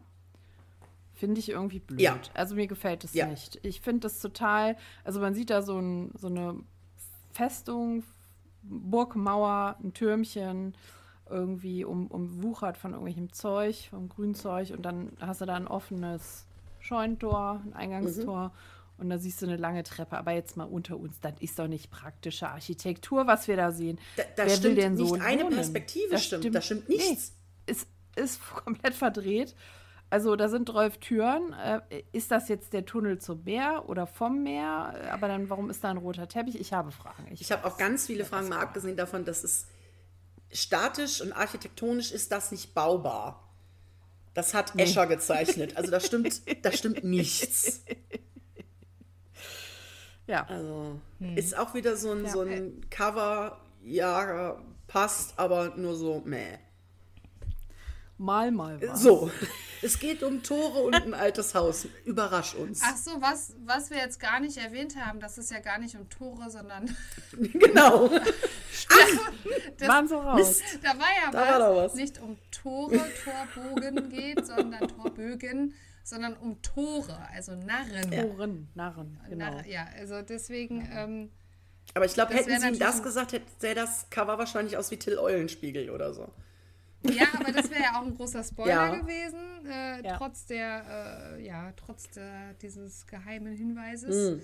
von, ne, also ich, das Bild gibt mir so ein bisschen Erinnerungen zurück ähm, an das Gespensterschloss, ja, mit diesen total. Blautönen. Ähm, ich finde es eigentlich ganz okay, also Ja, aber perspektivisch muss der, der Zeichner oder die Zeichnerin da auf jeden Fall nochmal Da hätte ich in nacharbeiten. der Schule in Kunst eine 6 für gekriegt. Echt? Ja. Stimmt. Also, Bei perspektivischen Zeichnen hätte ich von meiner Kunstlehrerin aber mal locker eine 6 gekriegt. Vielleicht eine 5 plus für freundlich lächeln oder so, aber viel mehr hätte ich da nicht holen können. Das wäre es gewesen. Aber auch hier nochmal ein ganz mini kleinen Rückgriff, wo ich ihn gerade in der Hand habe, auf den Klappentext. Warum steht denn da, was zunächst harmlos klingt, entpuppt sich als äußerst gefährliches Unterfangen? Ja. Ich meine, zum Schluss werden sie mit einer Waffe bedroht. Das ist aber auch der einzige gefährliche Moment. Und wenn du da mal falsch blinzelst, hätte ich jetzt fast gesagt, hast du den auch verpasst. Dass der Gärtner das mit einer stimmt. Waffe da steht. Also, Ja. Also wirklich in Gefahr Das sind sie da stimmt. nicht. Nee. Das ist nicht so hochbrisant. Das Ganze da war es schon schlimmer. Ja, Da es war's schon war mal schon mal schlimmer, schlimmer. Es, es, es könnte schlimmer Ja. kommen. Ja, finde ich auch. Also, ähm, Also auch da finde ich den Klappentext wieder ein bisschen irreführend wie in der Folge davor. Also die- es gibt durchaus Gemeinsamkeiten zwischen den beiden Folgen. Definitiv. Auch, Die natürlich rein zufällig hier zusammengewürfelt ja, weil auch bei den sieben Toren haben wir wieder keinen Abschlusslacher. Auch das ist eine Gemeinsamkeit. Aber auch keine weinende alte Frau. Das stimmt, also das stimmt, das stimmt. Ich meine, Also ich möchte, ja. ja, nein, nein, ist gut, ist gut, ist gut. Ähm, du hast ja gerade gesagt, viele, viele ähm, Übereinstimmungen in den beiden Folgen und ähm, ich kam wirklich aus dem Staunen nicht mehr raus. Ja? Ich habe das mal so notiert und es ist keine abschließende Liste. Wir haben zweimal nur acht SprecherInnen. Wir haben beides mal eine super Atmosphäre, dass du super über Kopfhörer mitgenommen wirst, dass du mega spannende Beschreibungen hast und da drin bist in der Situation. Wir haben zweimal wirklich wenig Ortswechsel, sondern äh, und vor allem jetzt bei dieser Folge, wir sind ja eigentlich nur im Haus und im Garten, aber ne, mehr passiert Zentrale, da nicht an Ortswechseln. Kurz meine Genau. Zentrale, genau. Aber nur, nur per Anruf. Ne? Nee, also nee, nee. Wir, wir, Die meiste Ermittlung passiert tatsächlich in der Zentrale. Weil die fahren Stimmt, wieder wo die zurück. mit dem Material unter Ja. Justus Ach, ja, ja, stimmt, stimmt. fahren wieder Okay, ja, das zurück. habe ich so ein bisschen verdrängt. Wir haben zweimal die Villa mit dem verschrobenen Hausherren, Mhm. ja. Ähm, wir haben wirklich gute detektivische Arbeit, die ohne viel Schnickschnack auskommt.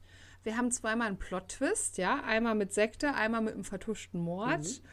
Und ähm, wir haben super viel, äh, zweimal, dass der Schlüssel eine wichtige, ähm, ja, eine, eine wichtige, ein wichtiges Motiv ist sozusagen, dass der Hausherr sagt, hier, nimmt den Schlüssel und der Schlüssel verhilft eben weiter zur Lösung. Also ich finde, da sind so viele Übereinstimmungen. Nochmal, unsere Instagram-Community hat das hervorragend gematcht. Also beide haben auch ein, im weitesten Sinne ein Wortspiel. Ne? Tore Ja. und im Himmel, am Himmel. Also beide, Mhm. es kommt auf die Betonung an, um das Rätsel zu lösen. Also das haben auch beide. Das stimmt, ja. Und übrigens Absolut. noch eine Sache, was mir auch aufgefallen ist, diese vielen witzigen Konversationen zwischen Carter und Justus sind echt zum Schießen. Also da kommt es echt mehrfach zum Schlagabtausch Ja. und ich mag das, dass der Carter so ein trockener Typ ist und der Justus da echt sehr konfrontativ ist teilweise. Das mag ich. Ja, dann Dann hau du doch jetzt mal deine Bewertung raus. Du hast jetzt so viel aufgezählt. Was, hau mal Ja, raus. jetzt. wenig überraschend. Ich bin total begeistert von der Folge.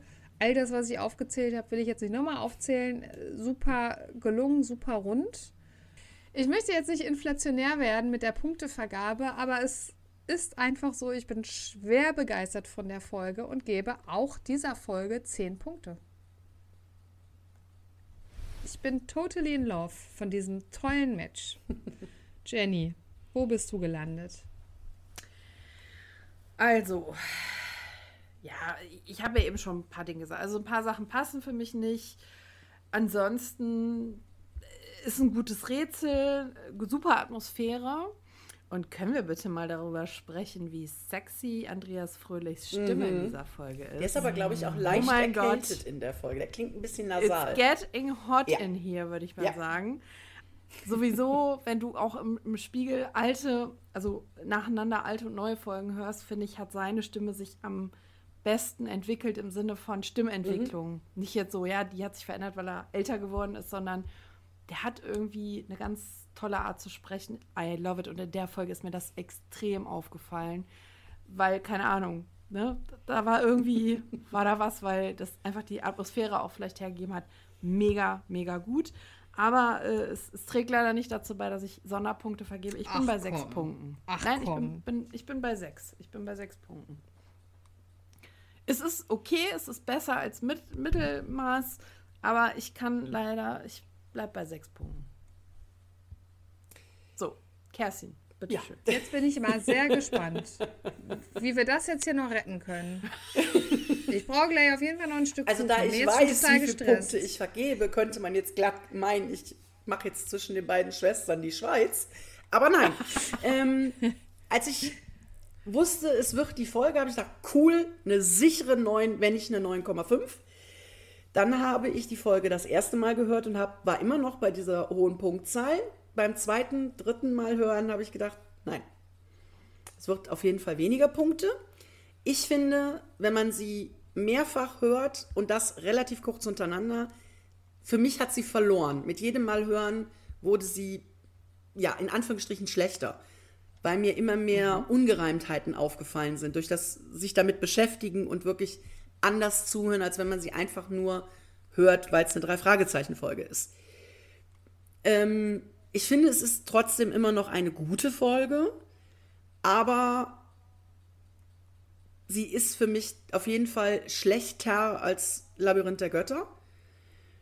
Auch wenn sie sich extremst ähneln, ist das ja die Labyrinth der Götter bei Wish bestellt. Also sie ist, sie ist die schlechtere Kopie. Und deshalb Oh, mein Herz. Angie, du sackt in sich zusammen da hinten. ey. Komm, sa sag's Also ich habe anfangs gedacht so 7,5, aber 0,5 ist ja nicht, also 8 Punkte und somit liege ich Okay. punktetechnisch genau zwischen euch beiden. Dann landen wir bei einer 8 und ich bin gerade sehr glücklich, weil es, also alles andere wäre jetzt auch für mich echt sehr schwer nur zu ertragen. Ne? Ein Hoch auf die Demokratie, das wäre ja auch völlig in Ordnung, aber es erleichtert mich gerade hier enorm.